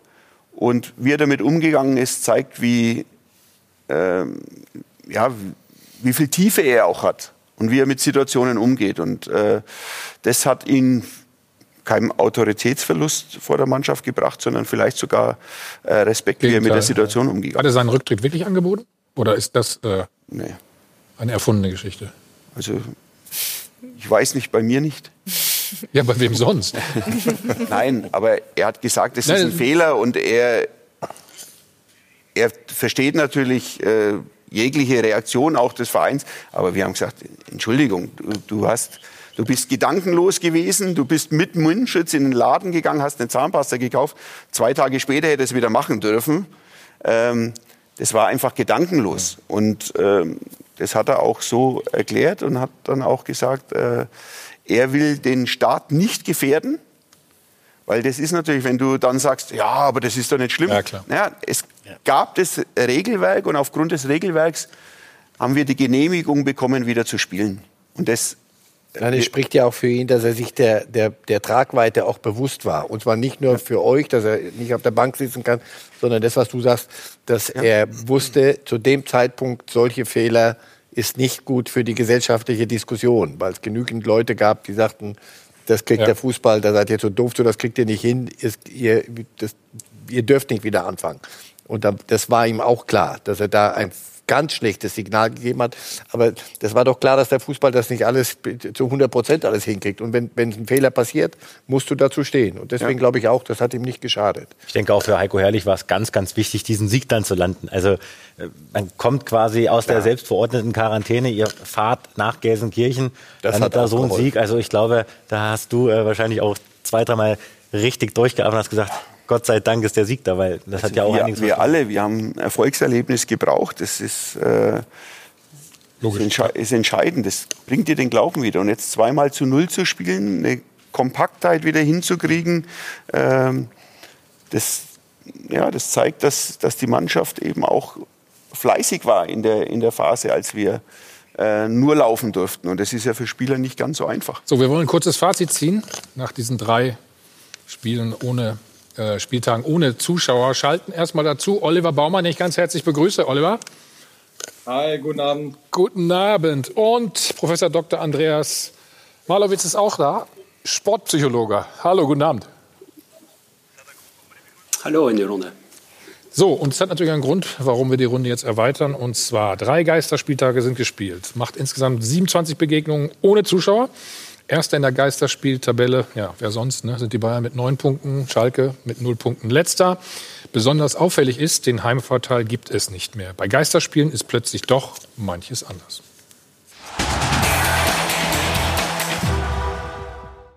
Warum heißt Geisterspiel eigentlich Geisterspiel? Weil der Geist des Spiels ein anderer ist? Was hat sich verändert? Das Virus ist noch da, aber unsichtbar. Die Fans sind weg, aber manchmal noch sichtbar. Und Fußball ist plötzlich ziemlich leise. Nahezu unverändert die Torquote. Auch ohne Zuschauer zappelt der Ball regelmäßig im Netz. Mehr als drei Tore pro Spiel. Laufleistung, Sprints, alles wie vorher. Auch Zweikämpfe und Fouls fast identisch. Geisterspiele verändern nicht das Spiel an sich, wohl aber die Psychologie. Teams, bei denen die Fans der zwölfte Mann sind, tun sich hart. Clubs von stimmungsärmeren Standorten haben weniger Probleme. Spielerische Klasse setzt sich durch. Doch der Heimvorteil ist dahin. Im Gegenteil, auswärts gewinnt sich's neuerdings mehr als doppelt so oft wie zu Hause. Wir fragen, warum sind Geisterheimspiele ein Nachteil? Fangen wir mit Oliver an. Äh, erstmal herzlichen Glückwunsch äh, zum Sieg äh, gegen den ersten FC Köln. Dankeschön. Schilder doch mal, wie das im Stadion so abläuft, wie du es empfindest. Ja, erstmal ist es total komisch. Du hast ein, ein Gefühl von Vorbereitungsspiel erstmal, aber es geht trotzdem ja nach wie vor um total viel, um, um, um, um die Punkte, um den Verein und, und so weiter. Ähm, die Jungs können mich nonstop auf dem Platz hören. Manchmal nerv ich sie bestimmt, weil ich sie die ganze Zeit rumdirigiere und sage, geh noch ein bisschen nach links, geh noch ein bisschen nach rechts. Aber ähm, es ist komisch und du musst dich selber so ein bisschen in so einen Modus bringen, in so einen, in den, in den, in den Spieltagsmodus, ohne von außen großartig angefeuert zu werden. Und das ist sehr, sehr komisch. Ist aus deiner Sicht auch ein Na Nachteil, so ein Geisterheimspiel? Ja, definitiv. Es fehlt einfach was. Ich meine, wir, ja. wir spielen für die, äh, für die Zuschauer auch natürlich. Ähm, es ist immer ein Miteinander. Klar, in den Heimspielen in den Auswärtsspielen fehlt es, dass du, dass du beleidigt wirst, dass du gehasst wirst, was dich auch pushen kann. Und das, das fehlt einfach. Und, und bei dem Tor äh, drehst dich um und willst mit irgendjemand jubeln und dann, dann ist da weit und breit keiner. Ja. Herr Molowitz, wir haben es eben gesehen, 18,5 Prozent nur. Ähm, was passiert da im Stadion? Ja, er hat es ja wunderbar beschrieben. Ne? Das, was jetzt eigentlich bei Geisterspielen fehlt, ist halt die Resonanz quasi der Zuschauer. Normalerweise sind Fußballspieler, Fußballprofis absolut gewohnt, dass jede Handlung von ihnen eigentlich kommentiert wird. Egal, ob sie positiv oder negativ ist. Aber es entsteht quasi ein unglaublicher Resonanzraum, der natürlich in eine Wechselwirkung tritt mit dem Spiel. Und das fällt jetzt komplett weg. So wie Olle es wunderbar beschrieben hat, ist ein Tor und keiner ist da, der eigentlich jubelt. Das ist ein bisschen wie Hochzeit ohne Gäste. Ja. Stefan, Hättest du gedacht, das ist so ein Nachteil? Bis jetzt muss man immer sagen, sein. Ja, das könnte? ist schon so, weil du in, durch, über schwierige Phasen ab und zu auch durch die Stimmung dann hinwegkommst. Und das fehlt natürlich ein Stück weit. Also äh, die Unterstützung der Heimfans fehlt auf alle Fälle. Und äh, die Qualität von Bayern München beispielsweise, die spielen ihr Spiel sehr souverän runter und sind vielleicht nicht so von, von äußeren Einflüssen abhängig. Für Bayern München ist es auch immer ein Auswärtsspiel, auch wenn sie zu Hause spielen. Ja, Ja, aber im Auswärts haben auch es viele ist natürlich- Fans, haben aber es ist auch natürlich viele. wichtig, einfach, dass du als Mannschaft, das hat der Oliver Baumann auch gesagt, dich, dich in die Stimmung bringst. Und da ist, sind natürlich auch einige Typen innerhalb der Mannschaft gefragt, das in die Hand zu nehmen, ähm, vielleicht auch mehr zu kommunizieren, sich äh, ja, in die so in die, in die Stimmung zu bringen. Man sieht es in ander, anderen Sportarten ja regelmäßig. Wenn du einen Skifahrer vorm Start erlebst, wie der den Kurs durchgeht oder so, wie, ähm, da glaube ich, ist es ganz wichtig, dass du dich mental darauf vorbereitest, dass es eben eine andere Situation ist, wenn du rausgehst auf den Platz. Oliver, mental ist das Stichwort. Wie unterstützt oder wie kannst du denn deine vielleicht auch jüngeren Kollegen unterstützen? Ja, erstmal ähm, habe ich jetzt zum Beispiel vor dem Spiel äh, gesagt, dass wir uns belohnen sollen für den ganzen Aufwand, den wir haben und uns in letzter Zeit einfach wenig, ähm, ja, wenig Punkte geholt haben, wenig ähm, Ertrag hatten. Äh, und dann bin ich einfach laut auf dem, auf dem Platz, ähm, versuche mir die Jungs so hinzustellen, wie ich es für richtig halte, taktisch und ähm, versuche sie, versuch sie zu pushen. Ja. Und ähm, da hört mich, hören mich selbst die Stürmer, ähm, was, sonst, was sonst nicht geht. Aber ich, ja, ich, ich jag selbst die Stürmer ins Pressing ähm, und, und, und alle können mich hören. Und, ähm, Hören Sie, das, auch, hören Sie äh, auch auf dich dann wenigstens? Ja. Ja, bis jetzt, bis jetzt machen sie, was ich will. Herr Malowitz, äh, welche Mittel kann man denn da einsetzen, um, um, um das umzusetzen, diese mentale Geschichte oder auch die Motivation? Also eins der wichtigsten Sachen ist so, um überhaupt in diese Wettkampfstimmung reinzukommen, dass man das natürlich mit sich auch selbst ein Stück weit anders macht. Normalerweise pusht ja allein schon beim Aufwärmen vor einem Bundesligaspiel Ja, genau. das Stadion. Man kommt in diese Stimmung über die einzelnen Fans ja viel, viel stärker rein. Das muss man jetzt aus sich stärker herausmachen und das verlangt natürlich viel, viel mehr vom Mitspieler auch, von dem mitgepusht zu werden, so wie Olle es auch jetzt gemacht hat. Führungsspieler sind an der Stelle natürlich auch nochmal ganz extrem, weil die natürlich vorwärts gehen, die handeln, die machen, die tun, die ziehen da rein, die lassen das entwickeln. Ne? Und das sind äh, ganz wichtige Mechanismen, die dann vorher im Spiel quasi auch jetzt nochmal anders aktiviert werden müssen, als wie wir das in der Normalsituation haben. Mike, Geisterspiel mal erlebt? Selbst? Ich kann mich nicht dran erinnern. Also, ich meine nicht, ne. Also, ich glaube schon, dass es eine ganz außergewöhnliche Situation ist für, die, für den Spieler. Weil ähm, du weißt, wenn du in der Kabine sitzt, du bereitest dich aufs Spiel vor, ja, draußen ist nichts los, uh, okay. Ja, ähm, wie Olli gerade schon gesagt hat, ja. Grüß dich, Olli, erstmal. Ne? Ha- Hallo, Andreas. Ähm, Hi. ja, er muss die, muss, muss die Spieler vorm Spiel schon anpeitschen. Ja? Es müssen drei, vier, fünf Spieler da sein, die ähm, in der Kabine schon Stimmung machen und ähm, die, die Spieler anheizen. Und ähm, so gehst du dann auch ins Spiel hoffentlich. Ich habe in meinem Umfeld jetzt mal. Ladies Ach first. Sag Katrin, bitte. Ich wollte nur sagen, dass ähm, das auch ein sehr, sehr schönes Zitat von Kimmich war ähm, nach dem Spiel, der gesagt hat, er hätte sich umgedreht und sie hätten doch ein Tor gemacht und es hätte sich niemand gefreut. Auch also sozusagen von der Mannschaft aus nicht so, nicht so gefreut, wie, wie man sich normalerweise freut. Und das ist doch genau das, was auch gerade angesprochen wurde. Die Führungsspieler also sozusagen müssen das auch ansprechen, müssen die anderen mitnehmen und, ähm, ähm, und, und, und ja, anpeitschen. Und Das ist ja auch so ein Thema, sie dürfen sich ja nicht umarmen ne, beim Ja. Jubeln. Also Ja, das äh, ist auch ein äh, Problem, finde ich, ja, wenn du. Frag, wenn frag du Olli mal, wie schwer es ist, sich, sich zu disziplinieren. Ja, für Olli ist es also sowieso schwierig gewesen, weil er hat ja sowieso einen ganzen Platz vor sich, um den Spieler dann zu umarmen. Aber ähm, Ja, aber es ist schon so, du, das, das fehlt ja. Ich meine, wir, wir sind äh, gewohnt in der Kabine, dann darfst du nicht in Genau. der Kabine bleiben und die, die, die Auswechselspieler sind, sind weit weg, dann darfst du nicht kommen, dann darfst du nicht umarmen, musst so einen Ellenbogen hinhalten ähm, und du kannst mal äh, dem anderen nicht wirklich auf die Brust hauen oder Brust an Brust, so dass man sich da pushen kann, körperlich auch. Ich meine, das macht man ja auch in der Kabine. Man, man geht zueinander hin, äh, greift einmal an, an, an- an die Schulter, an den Hinterkopf und, und, oder haut mal auf den Rücken drauf oder so. Jetzt musst du da immer vorsichtig sein. Ähm, das sind schon so ein paar Dinge, die, die wegfallen und die es definitiv schwerer machen. Aber jeder ist verantwortlich dafür, sich selbst erstmal ähm, in den Modus zu bringen und da so ein bisschen mehr Aufwand äh, zu betreiben. Und dann natürlich, so wie es auch gesagt hat, ähm, die Führungsspieler ähm, ja, ein paar, paar Worte finden und dann halt auch auf den Platz vorangehen. Wie oft musstest du dich denn schon zusammenreißen? Inwiefern? Ja, um, um, um nicht was zu tun, was gerade nicht erlaubt ist oder was empfohlen wird. Ja, du musst immer gucken, ob eine Kamera in der Nähe ist. und, ein Mikro und ein Mikrofon, oder? Und ein Mikrofon, ja. Ja, das wird ja auch alles äh, äh, aufgezeichnet, beziehungsweise du hörst ja auch alles. Ja? Wenn mich selbst die Stürmer hören, dann hört äh, mich auch der Schiedsrichter. Und, und ich glaube, wenn, wenn Zuschauer da sind, äh, fallen deutlich mehr beziehungsweise andere Wörter wie, wie jetzt. Zum Beispiel? Darf ich nicht sagen.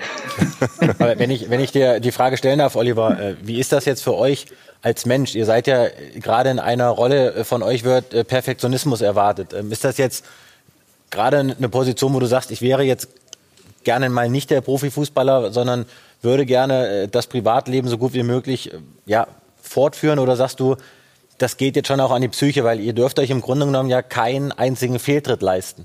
Also ist es eine Qual, gerade auch Profisportler, Profifußballer zu sein? Eine Qual?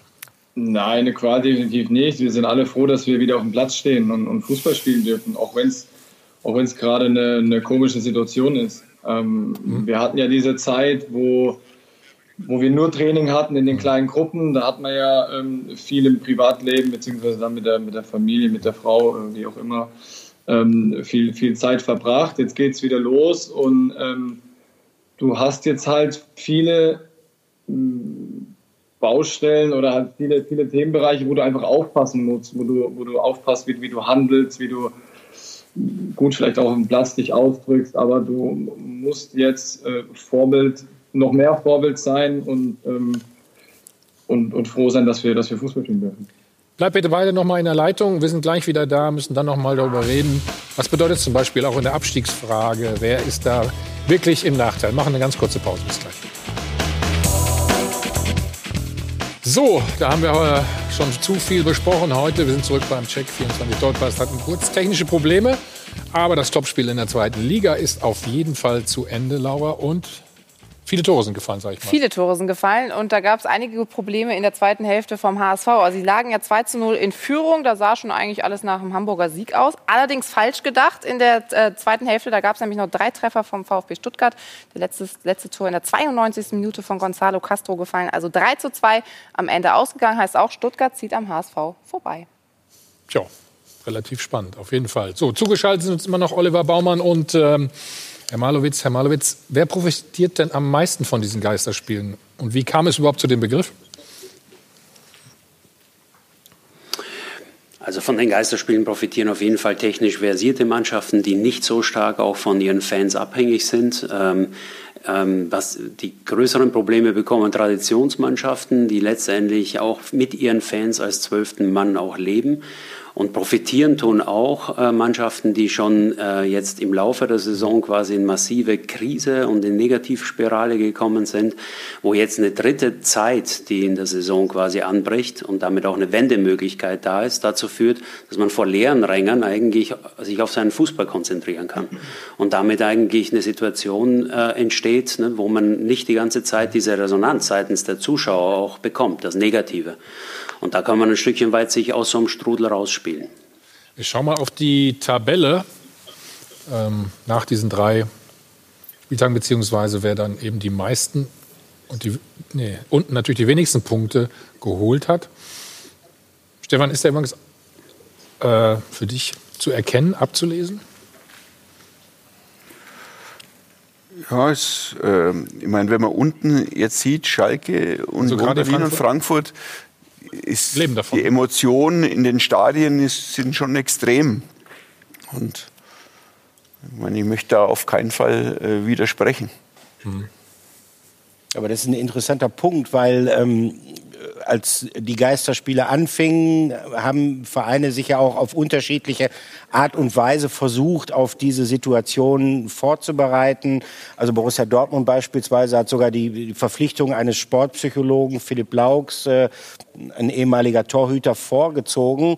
Die hatten diese Erfahrung mit dem Geisterspiel in Paris in der Champions League, wo die Mannschaft eine Art Spannungsabfall äh, auf einmal aufwies. Und äh, ähm, dann wurde gezielt darauf hingearbeitet, äh, diese Situation irgendwie zu abstrahieren.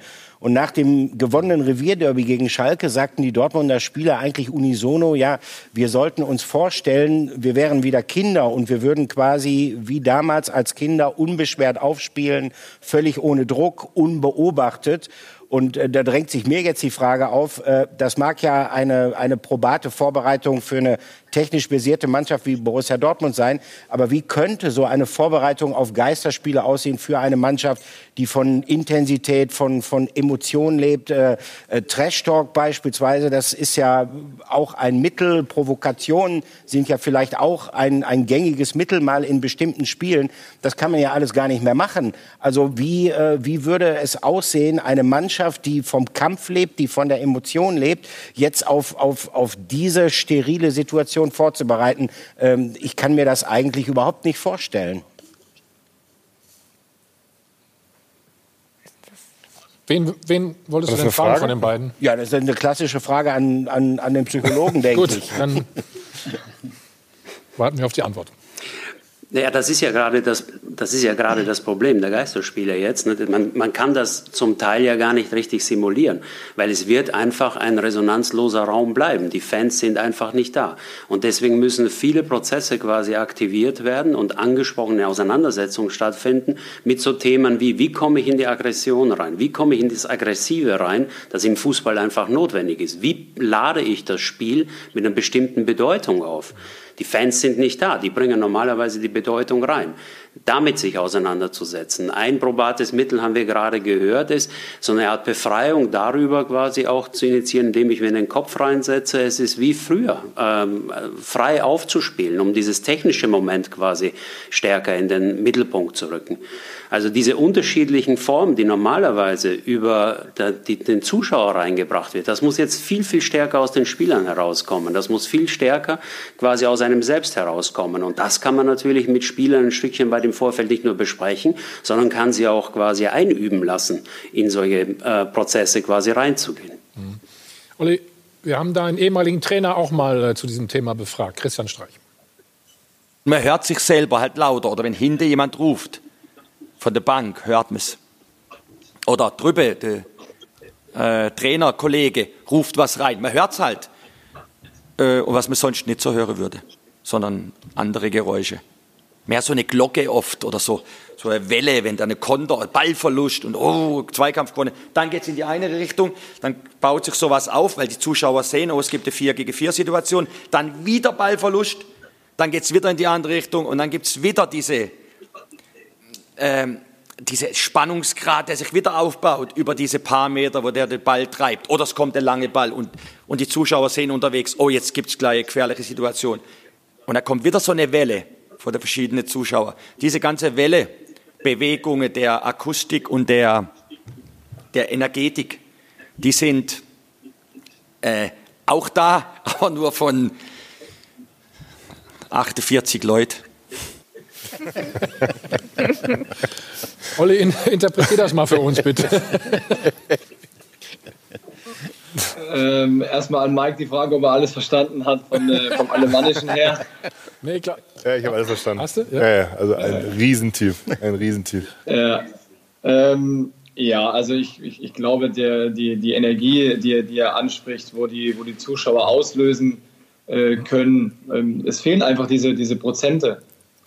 Ähm, die, es, es, sind nur diese 48, wo er gesagt hat, die dich irgendwie äh, pushen können, die dich treiben können, die dich auf ein emotionales oder aggressives Level hinbringen können. Das fehlt. Und ähm, wir haben es ja auch schon äh, vorhin angesprochen. Ähm, jeder ist so ein Stück weit selber äh, verantwortlich, plus dann die Führungsspieler, dass jeder in diesen Modus kommt, jeder mhm. so einen Aufwand mit sich selber betreibt, dass er ähm, ja, da irgendwo hinkommt, wenn er das denn braucht. Wenn einer es nicht braucht, dann kann er gerade froh sein und ähm, hat dieses Stresslevel gerade nicht. Aber viele äh, von uns ähm, Berufsfußballern, denke ich, brauchen das einfach. Und das ist ja genau das, was gerade was fehlt. Olli, äh, wohin geht die Reise mit Hoffenheim? Noch nach Europa? Mein persönliches äh, Ziel definitiv. Ähm, mhm. Weil wenn du einmal äh, da warst, äh, willst du immer wieder hin. Und ähm, dieses Gefühl wollen wir alle wieder haben, aber im Moment hatten wir jetzt eine ja, nicht ganz so optimale Phase. Jetzt haben wir gegen Köln besser gespielt, beziehungsweise waren jetzt wieder erfolgreich, haben uns belohnt für den ganzen Aufwand, den wir im, im Spiel einfach betreiben und die Chancen, die wir uns rausspielen. Ähm, wäre durchaus schön, klar, wenn wir, wenn wir es noch schaffen, aber im Moment müssen wir erstmal gucken, dass wir weiterhin stabil bleiben und, und ähm, uns da vielleicht festigen und, und als, als Team dann da weiterentwickeln. Ja, danke für eure Einschätzung. Danke an euch beide und äh, das Wichtigste ist natürlich gesund bleiben. Ne? Alles, alles Gute. Ebenso. Vielen Dank. Gleichfalls. Schönen Abend in die Runde. Danke. Du hast aufmerksam zugehört? Ja. Hm? Habe ich. Was, was nimmst du jetzt mit? Ähm, das, was Andreas gerade gesagt hat, das fand ich echt spannend, weil ähm, diese Tipps, die er gegeben hat, gerade schon, ja, äh, sich dann, hast du ja auch gerade erwähnt, ne, ähm, sich in die Jugend zu rein, zu rein, rein zu versetzen wieder, ähm, dieses, dieses Spaß, mit, mit Spaß ja. rausgehen, äh, auf dem Bolzplatz zu spielen, ja, ähm, mhm. solche Tipps, da kommen die Spieler alleine nicht drauf. Ja. Ich finde, dass jeder Verein in so einer Situation ähm, schon Hilfe holen sollte, wie jetzt ein Andreas zum Beispiel. Ja, der war ja auch lange in Bremen, ähm, war mit mir, ich habe mit ihm auch zusammengearbeitet ja. in, in, Hannover, ja. wo äh, Robert Enke ähm, damals ähm, einen Suizid ähm, gemacht hat und ähm, der hat uns sehr geholfen. Da waren wir in einer Phase drin, wo, ähm, wo es komplett bergab ging, ja, wo wir nur noch die Gedanken bei Robert hatten und äh, er hat uns einen Weg ähm, gegeben ja, oder Lösungen aufgezeigt, wie wir damit umgehen können und ähm, hat uns da enorm geholfen. Und somit sind wir nicht abgestiegen. Und ich glaube, dass jeder Verein wirklich darüber nachdenken sollte, einen Psychologen anzustellen, jetzt auch wenn es nicht für, für, für mehrere Jahre ist, jetzt für die, für die nächsten äh, drei, vier, fünf, sechs Monate vielleicht, ja, ähm, weil ich auch glaube, auf Dauer ist das schwierig, weil ähm, nicht alle in der Mannschaft immer dafür sind, ja, und dann gibt es in der Mannschaft irgendwie ein bisschen Reibereien und ähm, das war zum Beispiel auch in Hannover so. Ähm, Habt, ja. ihr, habt ihr jemanden, Stefan?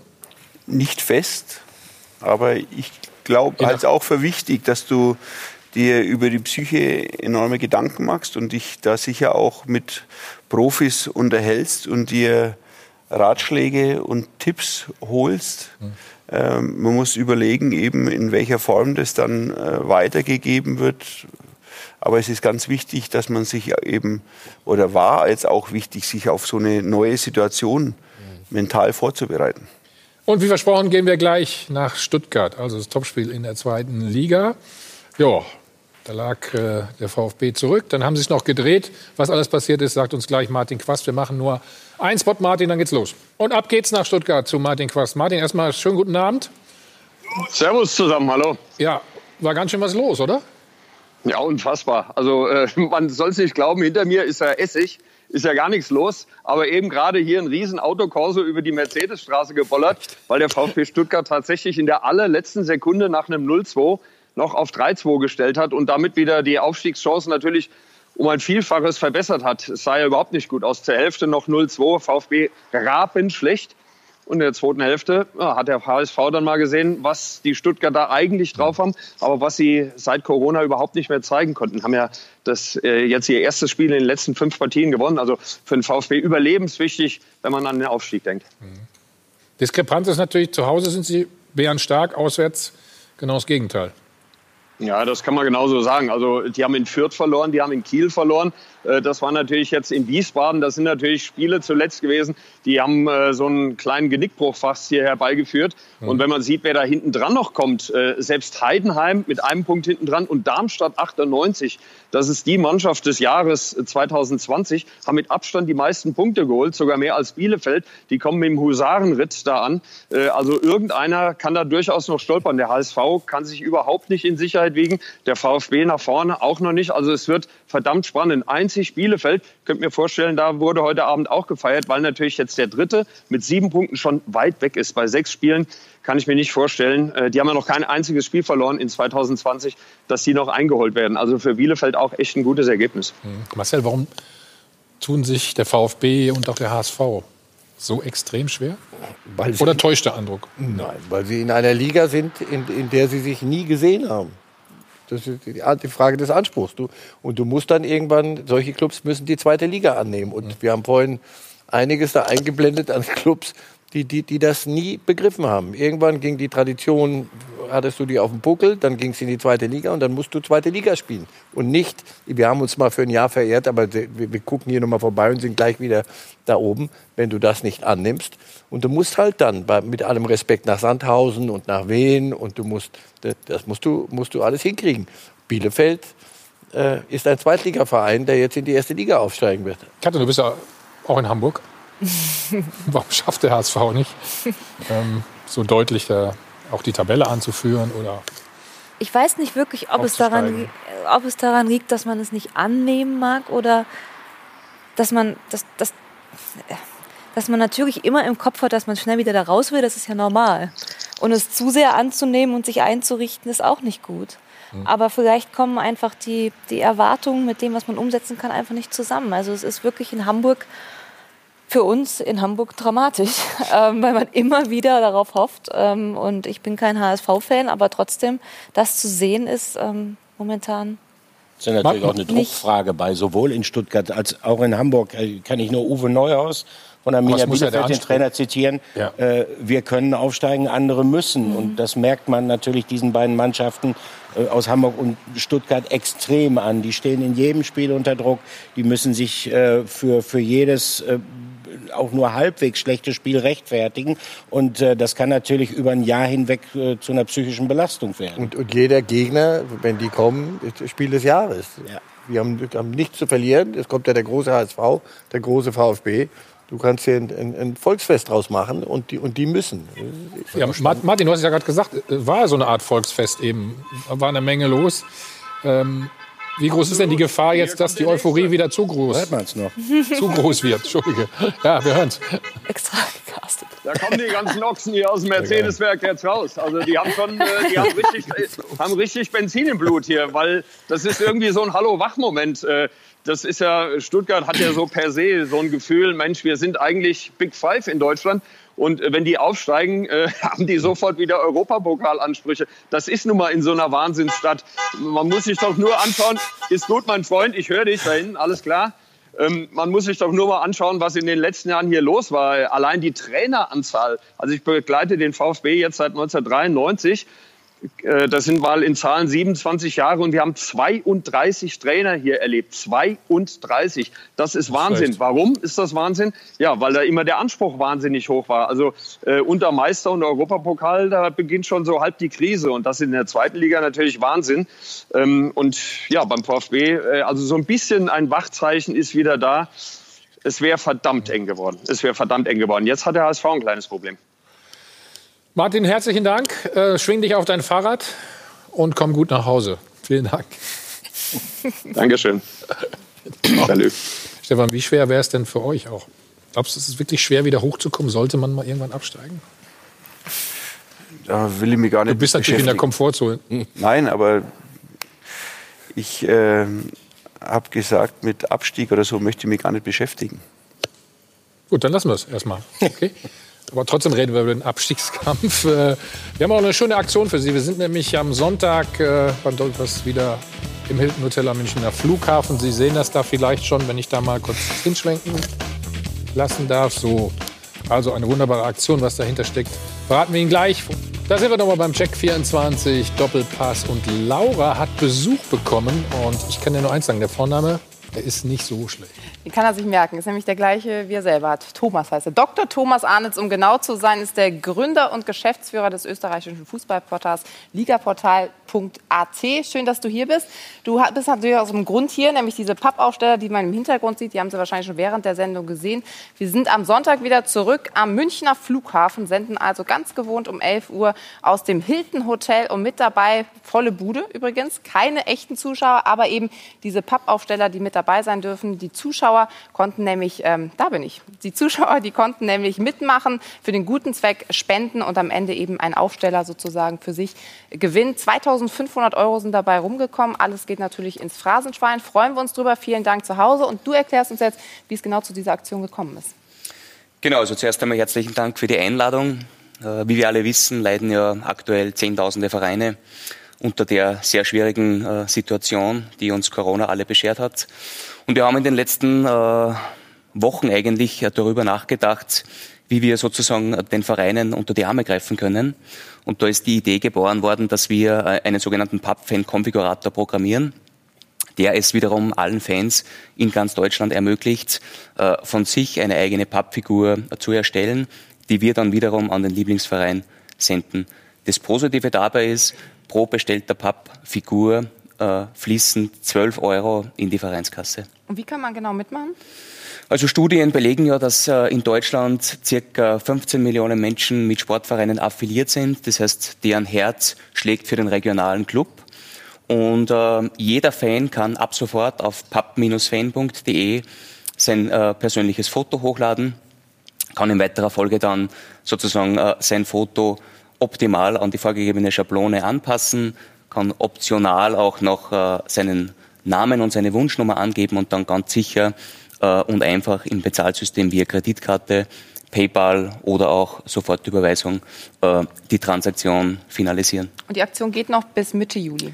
Richtig? Genau, die Aktion läuft bis äh, 15. Juli. Wir haben jetzt schon ein bisschen Erfahrung sammeln dürfen in Österreich. In Österreich läuft die Aktion jetzt seit circa zwei Wochen. Wir haben jetzt in den zwei Wochen schon in etwa 100.000 Euro realisiert und starten, wie gesagt, ab heute mit pub-fan.de durch und hoffen, dass möglichst viele Fans sich daran beteiligen und für ihren regionalen Fußballclub spenden. Also Sie können zu Hause mitmachen, klicken Sie sich rein im Netz, holen Sie sich die Infos und spenden Sie eben an Ihren Lieblingsverein. Schön, dass Sie hier waren und diese Kameraden, die sehen wir dann am Sonntag wieder, ne? Marcel, hast du dich auch schon entdeckt? Begeisterung. Schick nur den Pappkameraden. Ich stelle mir auch so eine Mike Hanke-Papp-Figur. Ne? Ja, geil. Aber ich bin in, in Gladbach bin ich zu sehen. Ja? Ja. Okay, gut. Stefan, Vertrag läuft noch bis 2023. Wie viel Lust hast du noch? Wie lange machst du noch? Solange sie dich lassen, oder? Aktuell äh, ist das kein Thema, macht sehr viel Freude und wir haben eine äh, herausfordernde Aufgabe jetzt vor uns. Vielen, vielen Dank, dass du gekommen bist. In der englischen Woche vor allen Dingen jetzt auch. Ähm, alles, alles Gute für die restlichen sechs Spiele. Marcel, freust du dich auf Silton am Sonntag? Ja. Ich weiß gar nicht mehr, wie das ist, ne? Ja. ja? Gut, Mir dann sind wir durch. sind wir durch für heute, würde ich sagen. Danke an die Runde. Katrin, Olli, Mike, Bletti, Stefan. Stefan, vor 23 Laura. Jahren war nicht Danke für die tolle Alkohol. Aktion. Trinken wir jetzt einen drauf. Ja, ich Ja, hoffe, genau. Wir machen das erstmal Sonntag. Ich hoffe, wir machen es noch ein bisschen weiter dann. Ne? Hört sich doch gut an, ne? so schnell wie das alles ging. Also, schönen Abend und äh, wir sehen uns in fast zweieinhalb Tagen. Auf jeden Fall wieder dann am Sonntag. 29. Spieltag. Tschüss.